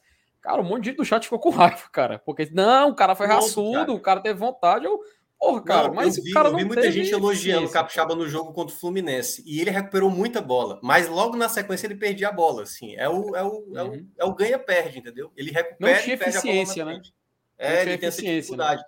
Então, acho que poderia ter, dependendo do contexto, e é que tá, né? Queira ou não, e eu acho que a Thaís foi a primeira que eu ouvi falar sobre isso, dessa questão de ter um outro atacante com característica né, aguda de velocidade e tudo mais. Só que é que tá, eu acho que o Paz vai trazer dois nomes no máximo. Nessa semana que vai ter aí, o máximo que vai vir vai ser dois nomes. Então, hoje, hoje, olhando o elenco de hoje, um é lateral esquerdo, eu, eu traria. O outro aí dependeria muito. Talvez realmente. Porque até então, antes da gente perceber que talvez de fato houve uma mudança de, de esquema aí, de posicionamento. Antes era o reserva do Pikachu, né? Um, um ala direito, e que não é mais reserva, na verdade, é o, o cara para substituir o Pikachu. E um atacante de lado, de velocidade. Para mim, tem que ter esse atacante, sem sombra de dúvidas. Agora, trazendo esse ponto que você colocou aqui, de fato, a gente não vai ter três reforços, sem sombra de dúvidas, não vai acontecer. Mas entra a dúvida se, se vai ser de que lado que vai chegar essa pessoa, porque eu acho que tem que ser um, um cara para trabalhar no corredor lateral. Né? É. é porque na direita é. o Tinga tá voltando, né? Tudo bem, uhum. muito tempo de fora, vai ter que pegar ritmo de muito novo. Muito tempo, e a gente é. não sabe se, tipo, como é que tá a uhum. questão física dele. Essa não foi a é. primeira é. lesão do Tinga, né? Não, é. Para mim, o Tinga tem que ser utilizado ali minutinhos, minutinhos. Eu vi muita gente, ah, Tinga vai estar tá de volta já para o clássico. Não é assim. Mas mantém quem tá bem, pô. O Brits tá ali, tá seguro, tá firme. Eu, eu, eu, aquela coisa, quem tá no bom momento vai jogando, entendeu? Uhum. E uma coisa que eu falei hoje, hoje lá no, no Esporte do Povo, falaram assim: pelo menos saiu o Romero. Pelo menos saiu o Romero. E eu falei, cara, sinceramente, eu acho o Romero um bom jogador. O gol que ele faz contra o Fluminense. Eu acho total, cara. Eu, eu não sei se todo jogador do ataque do Eu não sei se o Robson faria. Agora o Robson tem uma entrega que o, que o Romero não consegue entregar, pô. É porque é uma facilidade muito grande de queimar um jogador, assim, é. tipo, um cara que entregou mais de 10 jogador. gols esse ano já. É. O Sacha fez. O primeiro jogo do Sacha tinha gente falando do Sacha, pô. É, o, pô, há três semanas o Sacha tava perdendo aquele gol contra o Santos. E o pessoal, puta, contratamos o cara errado. Nossa senhora, que cara horroroso. Passou dois jogos, o cara já tá, muita gente falando que é para ser titular. E a dúvida é se Hércules ou se Zé Wellison vai fazer a dupla de volantes com ele. Mas, é como eu estava dizendo hoje na rádio. O Fortaleza tem jogador de qualidade, mas você não pode é manter um time, com, por exemplo, um ataque com Galhardo, Romero e o meio de campo com Crispim e Lucas Lima. Aí a dinâmica do time não existe não, vai ter movimentação, vai ser um time muito mais lento, sem é. com, é, combatividade, né? Que é aquela uhum. coisa da luta. Mas dá para compensar, exatamente, colocando Moisés, colocando é, o Robson e tal. Dá para fazer alternativas. Mas eu, eu, assim, eu olho para o Romero. É porque o Romero, não, o Romero perdeu. O Moisés é um bom gol dele, né? Com aquele gol do Botafogo, né? O gol seria do Romero, aquele gol ali. E o Moisés foi lá e roubou. Mas eu, eu ainda acredito no Romero. Eu ainda acredito no Romero. Eu também. Tem gente aqui faltando uma baita de uma gaitada, deve, deve ser bem convicto de outra coisa. Tem gente perguntando qual, quantos gols no Brasileirão ele fez. De fato, não fez nenhum, mas a gente, é, a gente tem que trazer para o debate se em algum momento esse esquema favoreceu o Romero. E a gente sempre bateu aqui que não, que esse esquema não favorecia o, o Romero. E que justamente por isso talvez não devesse ser ele o cara a sair titular. Uhum. É, mas como uma opção, como um recurso, para mim, sem sombra de dúvidas, ele é, é uma ótima. Eu acho que dá para utilizar. Nos... Agora, claro, não dá para utilizar ele para Fortaleza atrás no uhum. contra-ataque. Aí, aí Voivoda, aí você não ajuda, né? E aí, eu, e aí é onde eu acho que o Voivoda ele também abriu mão das suas convicções, né? É, que o Fortaleza tá ganhando do Atlético Mineiro de 2 a 0 e claramente o Atlético Mineiro vinha para cima e claramente o Fortaleza jogando contra-ataque, ele mete o Romero para quê? Para ficar com é, um a menos. Exatamente, foi é, totalmente. A estratégia do jogo. Perdeu um jogador, né, em campo. Perdeu um jogador, ficou com perdeu um a menos. Jogador. E aconteceu o mesmo contra o Flamengo. É porque contra o Flamengo ganhamos com o gol do Hércules, mas o jogo estava um a um e um a um era maravilhoso para a gente. Ele meteu o Romero que não acertou absolutamente nada. Nada, é. E, e, assim, e tem esse detalhe do Romero, cara, que eu lembro que quando ele chegou aqui nos primeiros jogos, eu trouxe esse ponto aqui, eu lembro que até teve uma certa divergência, mas eu falava, cara, que era por conta justamente do que ele fazia até no próprio Independente. Tinha um setorista que desde 2020 eu seguia. Era Matias alguma coisa, eu não lembro, mas acho que até hoje eu sigo ele lá do, do, do Independente, ele postou umas coisas na época da Sul-Americana. E ele sempre, e tinha uns torcedores do, do próprio Independente, cara, que reclamavam de algumas características do Romero que às vezes ele faltava assim com, com, com a presença, né? Porque ele é um jogador que é de muitas de situações de jogo. Ele, ele tem situações de jogo em que ele se, se encaixa perfeitamente. Ele é o jogador para aquilo. Ele foi contratado para isso, sabe? E tem outras que, por exemplo, a gente vê que, o Campeonato Brasileiro é um campeonato, querendo ou não, tem um pouco mais, um pouco mais intenso do que os outros, e tem essa questão da mobilidade. Né? A gente vê como o Robson, por exemplo, ele consegue se sobressair num jogo contra o Internacional. O Romero, ele não consegue fazer aquele terceiro gol do Fortaleza. Aquele gol de sair carregando, driblar o goleiro e, não, e, e, meter. Não, o Romero não é esse cara, sem dúvida e o nenhuma. e o Robson não faria aquele gol que o Romero fez contra o Fluminense. Perfeito, exatamente. Da mesma Apesar forma, de ter feito o gol mais difícil, né? Contra o Cuiabá, é, né, que era mais, é, e, e, outra, e, outra, se ele faz aquele que ele driblou três jogadores do Internacional e ele dá um chute assim, cabeça é. baixa, sabe? Que ele chuta a bola e embarcou a bola. Se ele faz aquele ali também, é, parece se consagrar. Mas da mesma forma a gente vê que são situações, então é importante ter jogador, querendo ou não, para fazer o que o Robson faz e quando precisar é. ter um jogador com as características do Romero, utilizar ele. E assim, até eu, eu, eu, eu por exemplo, o Mário no chat até compara ele com o Gustavo. Cara, são jogadores que, apesar de parecer terem uma, uma, uma característica semelhante, não é. Não é. E o Romero, não, eu sei que o Romero ele tem uma qualidade de finalização melhor, cara. Eu sei que ele tem, que ele tem essa, essa, essa, essa habilidade, ele tem esse diferencial em relação aos outros. Então, eu não me desfa eu não, não vou me desfazer do Romero sem dúvida nenhuma. Pelo contrário, a gente precisa é de opções para quando for viável colocar ele em campo. Quando for também a oportunidade de utilizar um ataque como foi utilizado na temporada já, Rob Gol e o, e, o, e o Romarinho, foi o que a gente fez contra o Flamengo, por exemplo, o próprio Saulo lembrou, foi o que deu certo durante o mandamento da partida, cara. Foi assim que a gente conseguiu pegar uma bola perdida do Ilharão e fazer o gol. Foi assim que o Fortaleza conseguiu se manter completamente intenso e trabalhando aquela bola naquele jogo contra o Flamengo. E, diferente de outros casos, por exemplo, o próprio jogo contra o Fluminense, quando o Romero consegue fazer um gol daquele. Quando numa Copa Libertadores da América ele consegue ser um jogador importante para finalizar, para botar a bola para dentro. Eu, repito, é o Romero. momento, não... né, Felipe? Né, nessa luta, tem, tem aquela coisa do momento que quando o cara tá mal, ou não tá Tudo agregando, e aí o cara se torna, para alguns, assim, não, então manda, manda embora. Volta pra Argentina. Que... Minhoca, o cara, Robson, o Robson levou. O Robson levou uma capacetada por causa disso, macho. Gente, o, Robson o Romarinho, o Romarinho até o jogo do Atlético Mineiro era um jogador totalmente dispensável para muitos. Totalmente, perfeito. e agora o Romarinho, muita gente quer o Romarinho continuando como titular, entendeu? Exatamente. Então assim, jogador de qualidade para mim, porque assim, o Romarinho, o Romarinho para mim não é um jogador de qualidade. O Romarinho é um jogador que quando tá bem, ele ajuda, quando ele tá mal, ele atrapalha. Mas o Romero, cara, o Romero é um jogador que ele pode estar tá mal, mas a bola sobrou ali eu confio mais nele do, do que no Romarinho quando a bola sobrar frente a frente, pô. Eu não, eu não tenho nem dúvida, tenho nem dúvida. O Galhardo, por exemplo, que ainda não deu certo. O Galhardo ele tem uma característica que eu acho que pode dar certo no Fortaleza. Mas para que isso tudo dê certo, ele tem que melhorar a dinâmica dele, ele tem que começar a fazer gol, para ir começando a ganhar um pouco mais de entendimento com os demais companheiros. Mas ele é inteligente para soltar uma bola, para aprender uma bola ataque, algo que o Fortaleza não tinha de característica. Ou ah, entendi já. VAR, tem um VAR. Todo Curitiba, empate. Mas, mas é interessante tu falar essa questão da, da, da característica, é, sabe, Minhoca? Porque a gente perdeu os jogadores da linha de frente que tinham. Que era, a, a, por exemplo, eu vou citar o Renato Kaiser. Ele foi contratado porque ele tinha. A gente tinha expectativa de um jogador nele em que não houve nenhum retorno técnico nem financeiro, né? Foi, foi, foi completo erro do Fortaleza na, em quesito de contratação, inclusive o maior de todos até hoje. É. A gente se livra do Igor Torres também porque é um jogador que não vem dando certo, um jogador que não funcionou. Lá no Bahia fez um gol e Ave Maria. O cara parece que agora ele tá se achando o próprio não, Haaland, muito... né? É, mas tem muito torcedor lá do Bahia que fez só o gol, viu? Porque, não, cara, é absurdo, mas, assim, é absurdo. Ó, eu, eu, eu acho que é importante a gente também entender o contexto, né? O Romero, talvez ele não seja a melhor opção para começar de titular, na formação atual do Fortaleza. Uhum.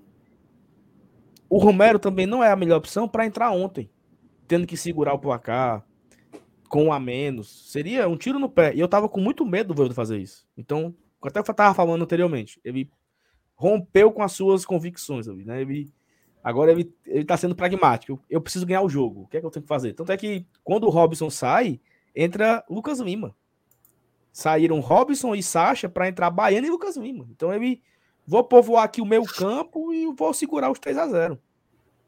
Mas se o jogo tivesse 0 a 0, o jogo tá 0 a 0, morno, indo para reta final, uma bola enfiada como foi a bola do Romarinho pro Romero contra o Fluminense, o Romero pode ser útil. Tudo é o contexto do jogo. Isso. Um cruzamento na área é um cara que pode dar uma, uma trombada, a bola pode sobrar pode ter uma bola voltada, assim, que o cara chega na linha de fundo e dá voltando, como aconteceu com o gol dele da Libertadores, acho que foi contra o, contra o River, né? O gol que o Crispim deu para ele voltando. Teve também o gol. É, qual foi o outro gol que ele fez? Foi contra o Alianza, né? Que foi uma bola do Pikachu para ele. Então, ele é esse cara que, quando ele estiver dentro da área, ele pode finalizar. E a maioria dos gols dele é um toque. Um toque. É um só. toque. Exatamente, é um toque. Não quer dizer que o Romero é a, o jogador não, que deve ser titular, que deve entrar todos, entrar todos os jogos, não. Mas eu acho que a depender do contexto do jogo, ele pode ser útil. Ele pode ser útil, né? Então também não é não é esse horror. Porque a galera, e o Torcedor Fortaleza, ele, ele. Eu não sei o que é isso, mas é, é como se fosse guiado por uma manada de opinião. E que, meu amigo, é muitas convicções. O Robinson era o pior ninguém tá dizendo jogador. que o Roberto tem que ser o titular, não, pô. Isso, exatamente. Não tá dizendo é que ele é uma ótima útil. opção como banco. Isso. É, é bom contar. Quando... É melhor... E a Thalita lembrou aí no chat, ela falou assim: quantos gols o Mendonça fez o ano passado inteiro? Imagina se o, se o Ceará dispensa o Mendonça. Perderia o, em 2022 ser o principal atacante. É. Então, assim, uhum. tudo é fase, tudo é contexto. O Saulo foi muito muito cirúrgico quando ele fala de contexto. Tudo é fase, tudo é contexto, tudo é esquema. Há esquemas que priorizam um estilo de jogo que não pode não favorecer determinado atleta. Eu só acho que a gente não tem é que sair queimando uma galera que, para mim, compõe muito bem elenco. Embora, né, Thaís, algumas vezes mereça a crítica. Por exemplo, Crispim. Se Sim. o Crispim agora começar a começar a jogar a bola que jogou no ano passado, jogando outra função agora, jogando como meia direito, você ganha um jogador de qualidade, pô. A bola parada, né? Acho que vocês já falaram isso, essa questão, pô, o Fortaleza não faz mais gol de bola parada. O Crispim agora pode, pode começar a acertar, entendeu? Jogadas assim. Você ganha um jogador que, para muitos, cara, não dá mais. Eu vi, eu vi que o MR falou isso algumas vezes. Cara, o cara tá trotando e tudo mais. E é, realmente, o Crispim às vezes é disperso nisso. Mas ele era um pouco também assim no ano passado, entendeu? A questão é que ele entregava muitas jogadas. E o que precisa, às vezes, é, é ter mais concentração, acerto. Assim, e, e, é como, eu acho que quem falava foi o na entrevista que o Kaká falou com o pessoal do Pode Par. E, cara, tem muito negro que sabe jogar bola, pô. Eu acho que eu até não sei se eu falei aqui da outra vez. Tem muito cara que sabe jogar bola, pô. A gente não joga nada, entendeu? A gente olha para um cara aqui que, pô, esse cara joga, esse cara não joga nada. O Vargas joga mais do que ele. Só que alguns caras são muito mais concentrados, entendem, tem mais regularidade, entendeu? E, e, esse, isso é o que joga muito do lado do Romero, porque em nenhum momento, enquanto ele não, não estava dando certo, até no início do Fortaleza aqui, ele não foi um jogador que bateu a perna, quero voltar para Argentina, não tô dando isso. certo aqui, não tô tendo Comparado oportunidade pelo. Foi o Kaiser, o Kaiser. O, o Kaiser, cara, que foi um absurdo. E ele é um jogador que, que soube esperar o momento dele, ele soube que. Ele, ele entendeu que a utilidade dele em certos momentos de jogo quando foi preciso ser titular ali, foi quando não deu certo, ele entendeu, foi substituído pelo contrário. E tá lá, e tá ali esperando. E tem, e tem gente que quer se livrar do cara, entende? Isso é, um, isso é passar dos limites, isso é não entender que realmente o jogador tá do lado do grupo. Pô, hoje a gente viu um vídeo do Thiago Galhardo dançando, brincando ali. Tá, ele não fez nenhum gol? Não fez nenhum gol. Não tô dizendo que a gente tem que pagar salário para jogador ficar brincando dentro de vestiário. Não. Mas é bom quando você vê um cara que, apesar de não ter dado certo, apesar gente, dele ter ciência de que ele não é o titular do Fortaleza, pô, o cara tá lá fazendo o grupo, tá lá animando, e não tá, não tá batendo perna dizendo, ah, quero voltar pro Inter, quero voltar pro. Quero voltar para Europa agora. Ele queria voltar para Europa. O desejo dele era permanecer lá, mas ele veio para cá e, pelo contrário, ele deixou a camisa e, já estava até provocando adversário em entrevista dos meus amigos. Então, isso é um Tem jogador... muita gente, tem muita gente no chat aqui que é muito burrinha, né, mancho? Deixa, não, deixa. deixa. Eu, eu fechei aqui, deixa quieto. Ó, vamos aqui ler algumas Ei, mensagens. tu é muito burrinho, tá? Burrinho, burrinho. Vai, vai, vamos passar. Ó, vamos. É, Saulinho, Thaís FT e o Felipe Maranguape vai ser reintegrado? Ninguém sabe, Thalita. Sabe. Eu acho que a melhor sabe, coisa aí é encontrar um, um time pro, pro Felipe sair, principalmente agora com o retorno de Zé Wellison e e Hércules, porque agora nós temos El Ellison, Hércules, Sacha, Ronald. Felipe seria a quinta opção, né? Baiano, ainda tem, ainda tem um baiano. Baiano, é, ele seria a sexta opção. Embora o baiano não jogou ainda nessa função, né? Ele jogou mais como. É, é o Adama Traoré do lado, né? E não temos nenhuma informação oficial até o momento. A única oficial foi que ele estava negociando com o time e poderia sair por pagamento de multa. Foi a última notícia oficial do Fortaleza sobre o assunto Felipe. Ele não foi, já está fazendo aí uma semana que foi confirmado pela, por alguns jornais, inclusive o Afonso comentou aqui segunda-feira passada no chat com a gente, que o Felipe não ia mais e, nem, e a gente nem vê o Felipe treinando, nem foi relacionado né, no, no, jogo contra o agora contra o, o Internacional e fica a, a, expectativa do que vai acontecer, né? Se ele vai ser para outro time. E assim, Thaís, se ele for para sair, tem até segunda-feira, né? Então, assim, é. não, se for para é. sair, não?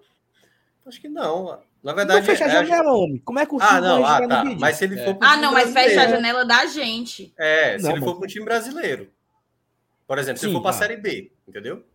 Isso. Agora, se ele for. Para fora, um país, tem janela que só abre em setembro. A janela está aberta lá, entendeu? É. Ah, então porque o que vai fechar é só para botar no bid do Brasil, né? É, para jogar isso, no Brasil. Para inscrever. É para entrar, para sair, é. pode sair. Ah, para sair. Então, tem, então, temos um ponto aí, né? Inclusive, se eu não me engano, lá na, na Arábia só abre em setembro, né? Então, é. eu acho que é Curiosamente, isso. Curiosamente, né, né? A matéria do Afonso dizia sobre questões burocráticas. O que será, né?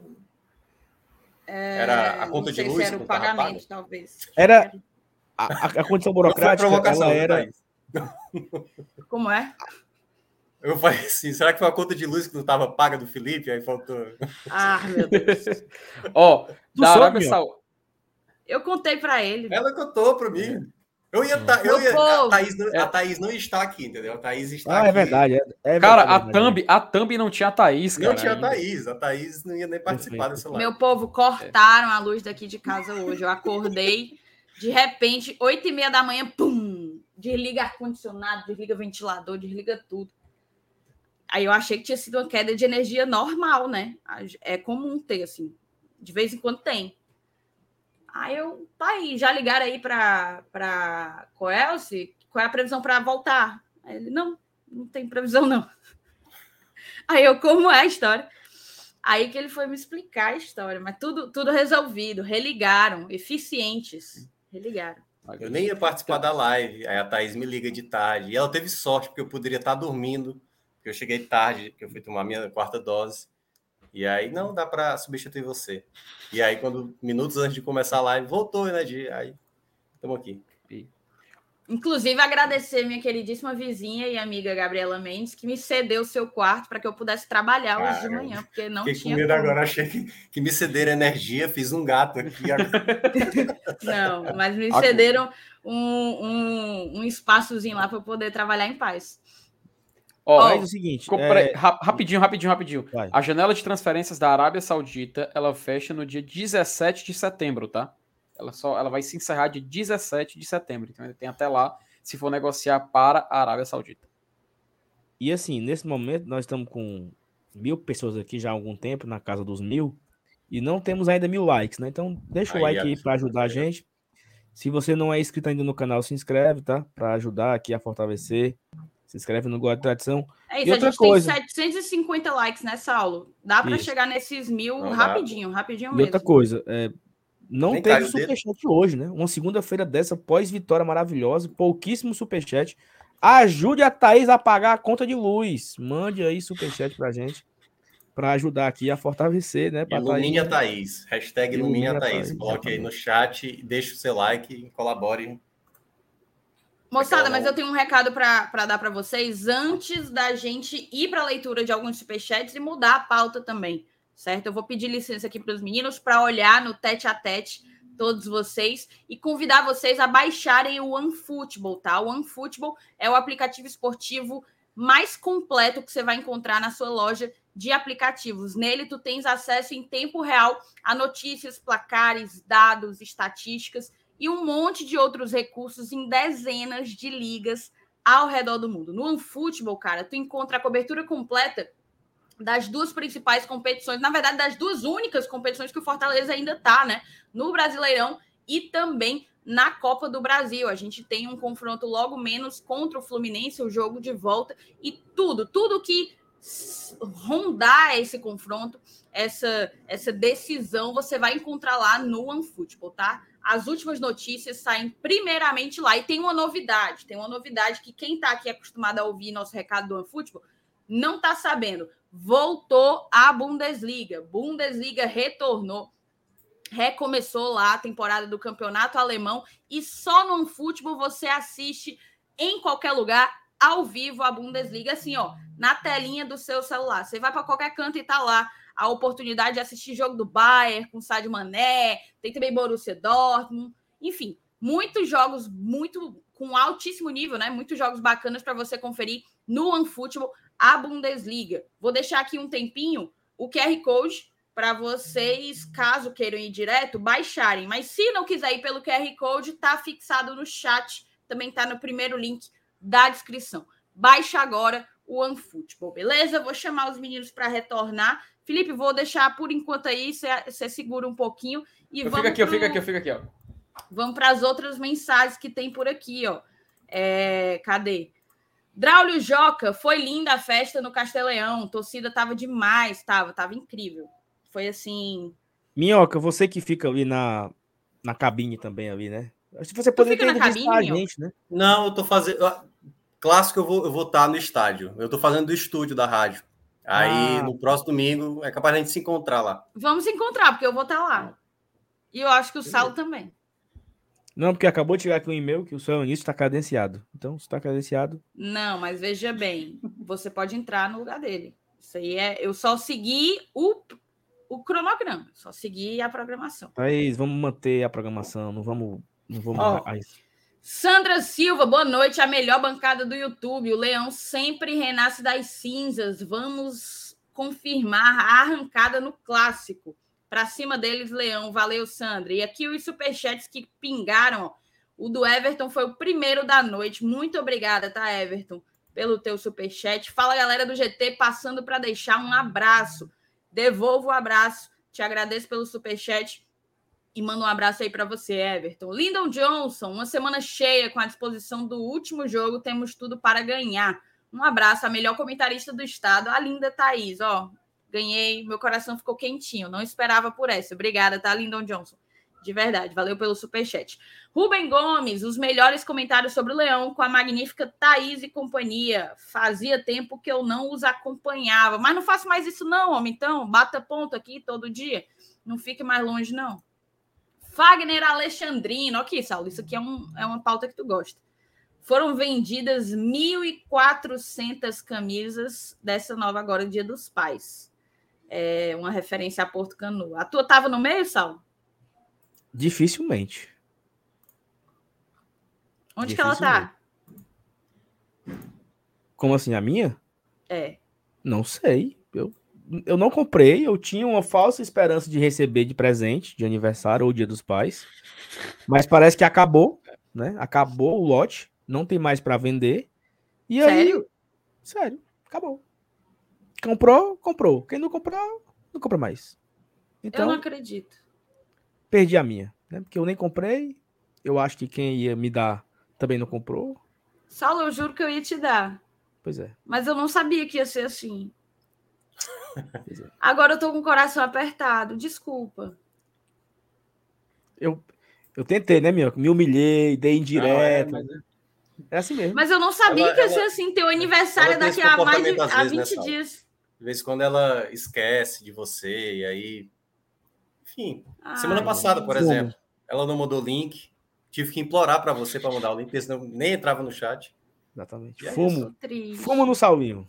Mas dizem que ela trabalha muito, né? Ela carrega esse GT nas costas, só ela que trabalha, os outros é só. Você conhece, olha aí, tá vendo? É Igualzinho ao ferroviário, eu tomei no papeiro.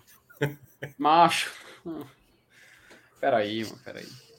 Oh, meu Deus. Mas cadê? Tem outra... Ela, eu nem tinha achado ela tão bonita assim mesmo. Então. Uhum. O Mauro Filho, ontem eu saí com a sensação mais aliviadora do mundo do estádio. Meu coração só sentia paz. Hoje fui trabalhar leve, leve, até com coragem eu tava. Obrigado, Fortaleza. Muda o ânimo, cara. Muda o ânimo do cidadão. Minhoca quer acordar assim na quinta-feira, né, Minhoca? cara, enfim, ela ia muito tempo. Tá? Vamos deixar para quinta, porque Brandon Nascimento, Fortaleza só tem 50% do Hércules. Não seria prudente adquirir. Ô, oh, oh, Breno. Não, tem que seria. Ari vai seria. vender, né, Brendo? É. A gente não Brendo, tem os outros Brendo, 50% eu, porque Brendo, o Ari. Essa... É... Brendo, eu vou. É tipo assim, por exemplo. É... Sabe quando o cara bate o carro? O cara tá aqui no trânsito e tal, aí o cara bateu o carro. Aí o cara liga pra esposa do cara e fala assim: Amor, bati o carro. Aí ela responde: Não seria prudente você não bater? tipo, Depois que já bateu, né? Tipo assim, o Fortaleza não comprou porque o outro não quer vender, pô. É simples. Uhum. Então, não é porque o Fortaleza não quis. E se a gente tem a expectativa de lucrar muito em cima do Hércules, não se engane, o Ari tem ainda mais. Uhum. Claro. É, o Ari tem ainda mais, então ele não vai abrir mão desse percentual. E aí, quando, a não ser quando, por muito dinheiro. Quando o Fortaleza compra o Hércules pelos 200, 200 mil reais, os 50% que ele comprou do Hércules, o Fortaleza já queria comprar os outros 50%. Na hora, uhum. na hora da compra inicial. Não, eu quero 100%. O Ari, não, não quero não me dou 50%. Porque se ele render, eu tenho metade da venda. Antes do Hércules jogar a bola. Antes uhum. do Hércules jogar a bola. Então, o Ari ele tá balançando, numa, se balançando numa rede, contando com essa venda. Faz parte. Foi um negócio, ele é um investimento dele e tal. Então. E o Fortaleza comprou os outros 50 por 200 mil. Pro Fortaleza, querendo ou não, foi ele que descobriu o menino, né? É. Quando, quando o Ari entrou para esse mercado, arrendou, arrendou o Uniclinic e tudo mais, era para fazer justamente esse tipo de negócio. Isso. Entendeu? Fortaleza, Fortaleza é só mais um exemplo, cara. Vai ser assim. Exatamente. Tá. É, Minhoca, quando você agora, precisar. Agora, só, não, só hoje, um... hoje não vai ter, não. Hoje deu ruim lá. Vai não? Deu só um ponto, lá. tá? Olha, olha só, vamos supor. isso não, cara. Vamos supor que o Fortaleza consiga, sei lá, na, realizar a maior venda do futebol nordestino e vende o Hércules por 30 milhões de reais. Meu amigo, o Ari vai botar 15 no bolso, papai. ele não vai abrir mão disso nunca. Por que ele abriria mão? Né? Qual o motivo o Ari disse, não, Fortaleza, compre aqui os outros 50, me dê um milhão, me dê 500 mil. Não, ele não tem interesse. Não tá nem passando fome. Ele tá com o investimento dele ativo na maior competição do país é uma equipe que né, tem uma certa visibilidade e ele tem uma, uma ótima vitrine. Então, para ele, não tem. É, não tem por que ele tirar. Eita. que foi? Fumo aqui. Vixe, Maria, o homem tá, tá na rave agora aí. É, é o mesmo cara que tava apagando a luz da. É o, é o Marcelo Paz, resumindo, né? Apagou a luz da Thaís, agora apagou a luz É, apagou aqui, apagou. Pagou pela língua, pagou pela língua aí, viu? É, a Cariza disse que tava na adoração. Cariza era do Santo Inácio. Eu sou doida pra, pra ficar indo, mas toda segunda-feira me botam nessa live aqui. Tava na adoração e até o padre era tricolor. Acho que é o padre Eugênio. A maioria da cidade hoje está feliz. Tá demais. Não, é porque é o seguinte, eu sem querer cutuquei aqui o, o cabo da webcam e ela soltou do notebook. Ei, Saulo, agora o André Luiz falou um negócio, viu? Por que, que eu não te acionei, né? Se bem que tu não resolve nenhum problema de não ter Coca-Cola de 600 em Fortaleza, mas eu deveria ter lhe acionado para você vir religar aqui a minha, inter... a minha, a minha energia elétrica. O Saulo vestido com aquela roupa da Enel, com um capacetezinho, subindo o poste para religar. Olha aí. Thaís, essa época aí é outra. O André, o André pensa que tá na garapa daquela época, André. Ei, André. Tá mais difícil, meu amigo. Oxe, a empresa é outra. Mas vamos fazer o seguinte, então, moçada. Eu vou chamar uma vinhetinha para a gente mudar de bloco e falar um pouco de um fator que, que tem sido determinante nessa retomada.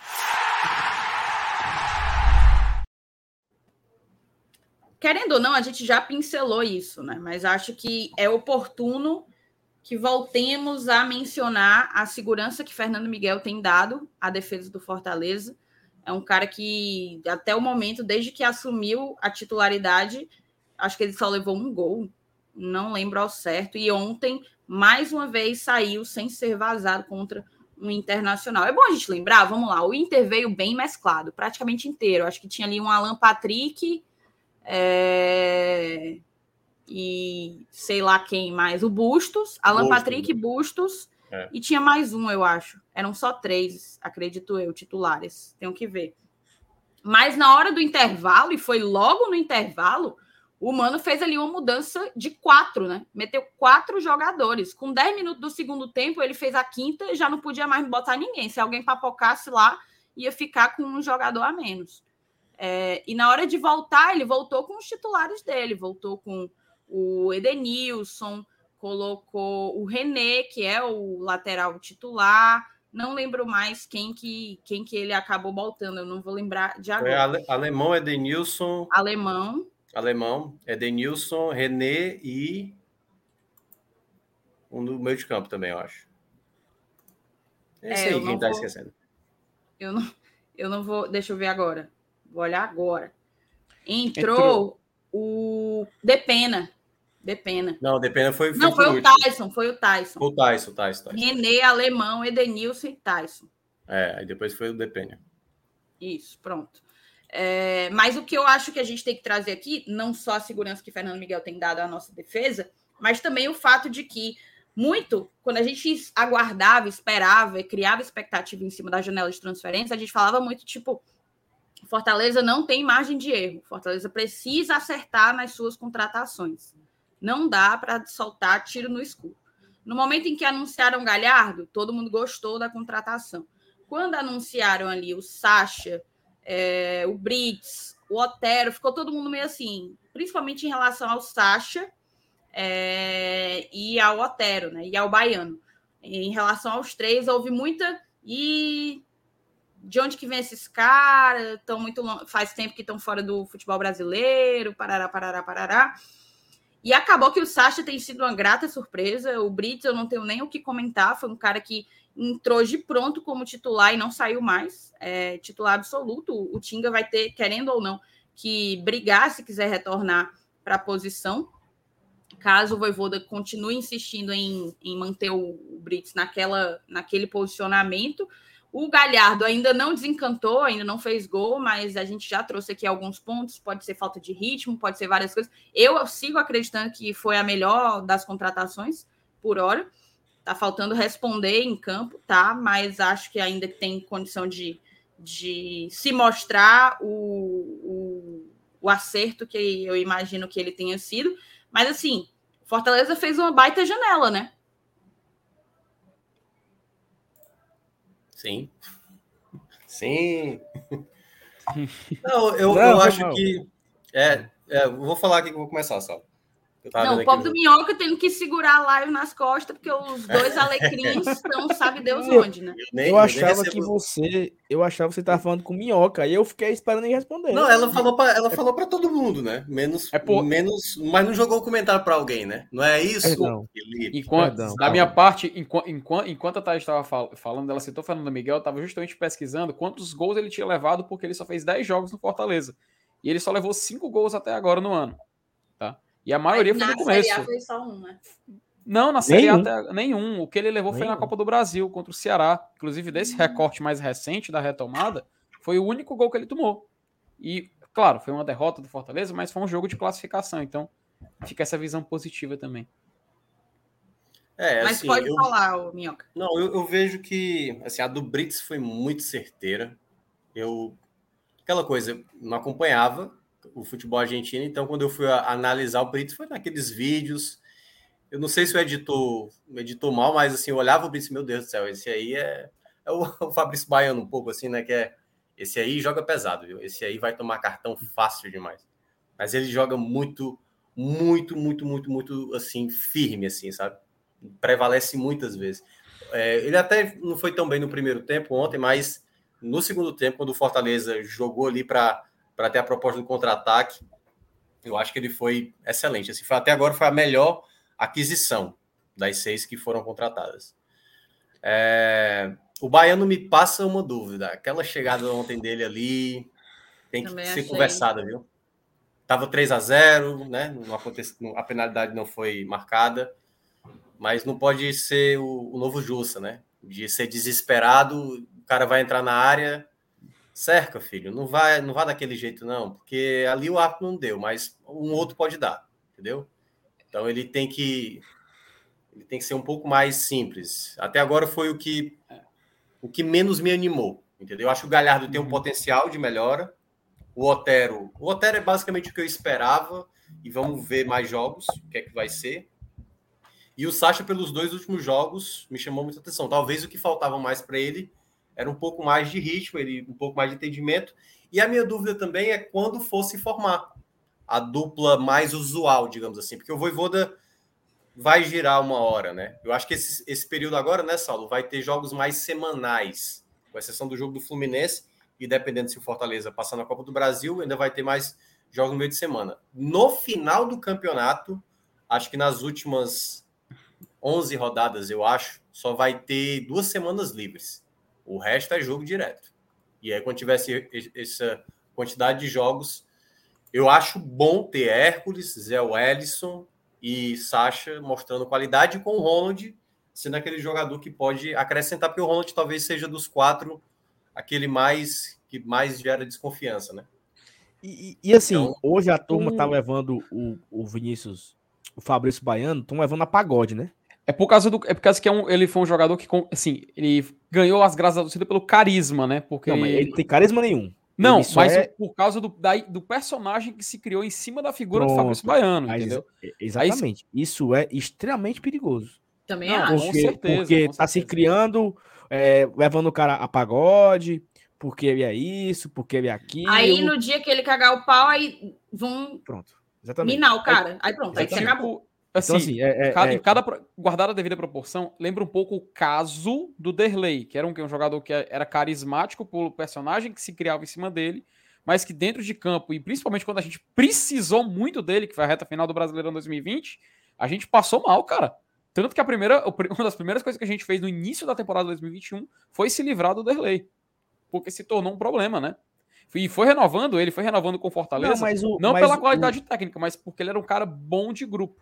Não, não, eu acho mas... que são coisas diferentes. Eu acho que a galera acho, porque... tá. Então, guardar a galera tá levando a pagode coisas que eventualmente podem nos prejudicar. Por exemplo, o excesso de vontade com que ele entrou ontem. Não tinha por que fazer uhum. aquilo ali. E beleza, o VAR chamou, tá? O juiz teve um entendimento diferente, mas o VAR chamou. O VAR achou que foi um conta. Na hora, eu olhei para o Saulo, acho que, se eu não me engano, o Saulo não viu o lance. Eu falei assim: ih, Saulo, para mim é pênalti. E há muito debate. Tem gente que acha que foi, tem gente que acha que não foi, mas foi um excesso de vontade num lugar que não é para que não é, é para ver esse tipo de imprudência. Absurdo, né? Não seria absurdo. É. Aí, ó, o Lucas Lira bota assim: mas estava 3 a 0 deu umas risadas e tá tudo bem. O problema é esse. O problema é porque quando for, na verdade, um 0 a 0 e por causa dele a gente perder. Ou 1 a 0 né? Ou 1 a 0 1 a 0 e a gente deixar de Perfeito. pontuar, três, fazer três pontos, aí todo mundo vai cair em cima do cara. Aí ele vai do, do céu ao inferno, em milésimos uhum. de segundo. E isso é muito perigoso. O Draulio lembrou uma coisa que eu até citei aqui quando a gente foi analisar a contratação ele tem muito histórico de expulsão. Muito. Assim, muitas expulsões, muitas. Então, assim, isso é sim algo a ser conversado, a ser administrado desde já pela comissão técnica, tá? Ontem não aconteceu, mas poderia ter acontecido e poderia ter sido um 3 a 1 por conta de um, um, um lance imprudente num jogo totalmente controlado. Oh. E, e, assim, é, é, comparando com o Derlei, o Derlei ele assume a titularidade do Fortaleza no meio do Cearense de 2018, demonstrando raça, vontade, mas fazendo bons jogos. Ele, ele, ele jogou e a reta final do Cearense, ele começa a Série B, se eu não me engano, a dupla de volantes era Derlei e Jean Patrick. E aí, em um certo momento, o Felipe assume a vaga no lugar do Derlei, acho que na sexta, sétima rodada. Tipo isso, foi. E aí, depois o Nenê Bonilha toma a vaga do Jean Patrick e termina com o Felipe Bonilha. E aí o Derlei se tornou reserva útil. É o cara que quando precisava, ele dava conta. Ele tinha um. Tá aqui, ó, o comentário do Diego, ó. Ele era um jogador útil na Série Exatamente. B, na Série A ele era usado em último caso. Peraí, mas eu não disse que ele era o Derlei, eu disse que de certa não. forma lembra o caso do Derlei, entendeu? Mas, Porque mas, essa parte do mesmo... relacionamento da torcida. É mas aí falando, é que tá. Mas é que tá. Mesmo lembrando o caso do Derlei, hum. o Baiano até agora, o que, que ele mostrou? Correria do lado direito, é, vontade demais, explosão, botar a cara na bola, e a turma vai levando a pagode. Ontem, a galera achou, como, como o cara falou aqui, ah, tava 3x0, eu dei boas risadas. Mas se tivesse 0x0, meu amigo? Se tivesse 1x0. Segurando 1x0, segurando aquele 1x0. Né? Segurando do clima, né? Com um a tá menos. Então, assim, é, é, eu, é, é meme, é brincadeira, mas aí é meme brincadeira vira pro outro lado muito rápido. Tá? Então, eu quero ver, eu quero ver o Baiano jogar sério, com vontade, disposição, mas com responsabilidade. Pronto. Sem precisar fazer falta é. besta, sem levar cartão besta, sem ser é, com a força excessiva, como diria Arnaldo César Coelho, para não prejudicar o time. Ele, ele entra para ajudar, ele entra para recompor, para marcar. Pedro colocou aqui, ó. Vocês estão julgando o cara, ainda nem foi titular. É exatamente o contrário. É. A gente está querendo preservar um exatamente. cara que hoje está no meme, mas se acontecer de ser expulso, de fazer um pênalti, vai ser linchado. Entendeu? É exatamente o contrário. Não, é. E, e, o ponto, eu acho que o principal é esse. A gente não está falando ele como um titular. Acho que até porque a concorrência para ele é muito. Por exemplo, até mesmo o Tinga voltando, e aí é que tá, vai depender muito do ritmo do Tinga. É, o Tinga talvez seja até mais necessário entrar, digamos, para fechar mais o lado direito. Se for para sacar, por exemplo, o Crispim da direita, coloque então o Tinga, que tem mais. pode ajudar tanto na recuperação, como também a chegar mais com melhor qualidade ao ataque. O baiano, ele pode entrar para fazer o jogo sujo, mas sem comprometer, sem ser muito estabanado. Lembra, acho que foi no jogo que o Elton Paulista fez uma falta no final do jogo que gerou um gol, pô. São Paulo. São Paulo. Lembro de maio, acho que o São indignado. Até e, hoje e nesse... me adoeço com aquele jogo ali. Por outro motivo. Não, é, mas exatamente. É, é, vai acabar o jogo, entendeu? Aí você vai fazer uma falta na entrada da área. O Fabrício Baiano tem esse perfil, às vezes de ser, sabe, alvoroçado e. O Ronald aí... fez uma falta dessa contra o esporte na Arena Pernambuco. Na final, na final da Copa do Nordeste. É, é. é, é. com muita vontade, vai com muita vontade, é. faz uma falta, prejudica. Uhum.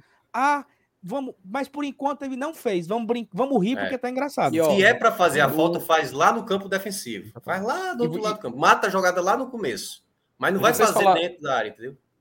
É, vocês falaram do, do, dos números dele ano, ano, passado. Ele lá na Turquia, no ano de 2021 inteiro, tá? Pegando só esse recorte do ano, ele levou 17 cartões amarelos e 5 cartões vermelhos. Só, na última, é só no último um ano. ano. Um ano, não na temporada, é digo no ano. Janeiro de 2021 até dezembro de 2021. 17 amarelos e 5 cartões vermelhos. E assim, e assim, eu acho que ele pode ser muito útil, tá? Sim, Porque sim, realmente sim. é isso que a gente precisa numa reta final é um cara que vai correr, que vai ter disposição, que vai ter vontade, mas esse excesso de vontade, ele pode atrapalhar. É só isso. É uma Sabe, conversinha, abril, uma conversinha. Abril de 22. Chegar pro Fabrício, o cara vai entrar na área, hum, calma, calma. Assim, se o cara já tá na tua frente, não precisa tentar resolver a situação isso, não, entendeu? Exatamente. Deixa lá, tem, tem, tem Benevenuto ali, tem Fernando Teve Miguel. O... Não vai gerar um pênalti, porque ali, naquela jogada de ontem, o cara tava na linha de fundo, pô. Não tinha nem. Sabe assim, poderia sair um gol do, do Inter, poderia, mas o cara tá na linha de fundo. Para que chegar daquele, com aquela pernada ali, sabe? Quase engolindo o cara ali. Então, calma. Só, só corrigir aqui a informação. O recorte que eu falei foi até abril de 22. Se a gente pegar só a temporada 21-22 que ele jogou lá no Rizespor, da Turquia, foram quatro amarelos. Perdão, quatro cartões vermelhos nesse acumulado geral, tá? Ele levou, no caso aqui, foram três, seis, 9, 10. 10 amarelos e 4 vermelhos uhum. só na última temporada. O Fortaleza Eternamo, eu lembro disso. Quando eu fui olhar os números dele, tem um jogo que ele levou, ele entrou. Foi contra um o Fenerbahçe. Jogo, ele foi expulso. Foi o último jogo dele. Foi o último jogo dele. É, o Fenerbahçe. É, Minhoca, assim, ele, ele o Baiano ele pode ser útil também, numa condição que o Jussa não estava sendo útil, né? Tipo, Baiano, vamos segurar o placar. O Jussa uhum. entrou contra o Atlético Mineiro tomamos o gol. Ele, fez, ele fez o gol contra.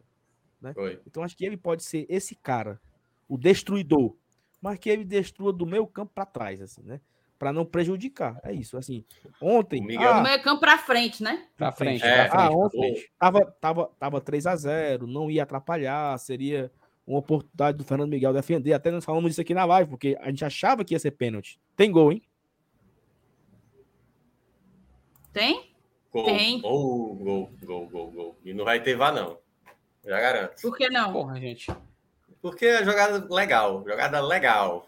Então, Pode confirmar. E aí? Esse, poxa, é... gente, foi por quê, Felipe? Oh?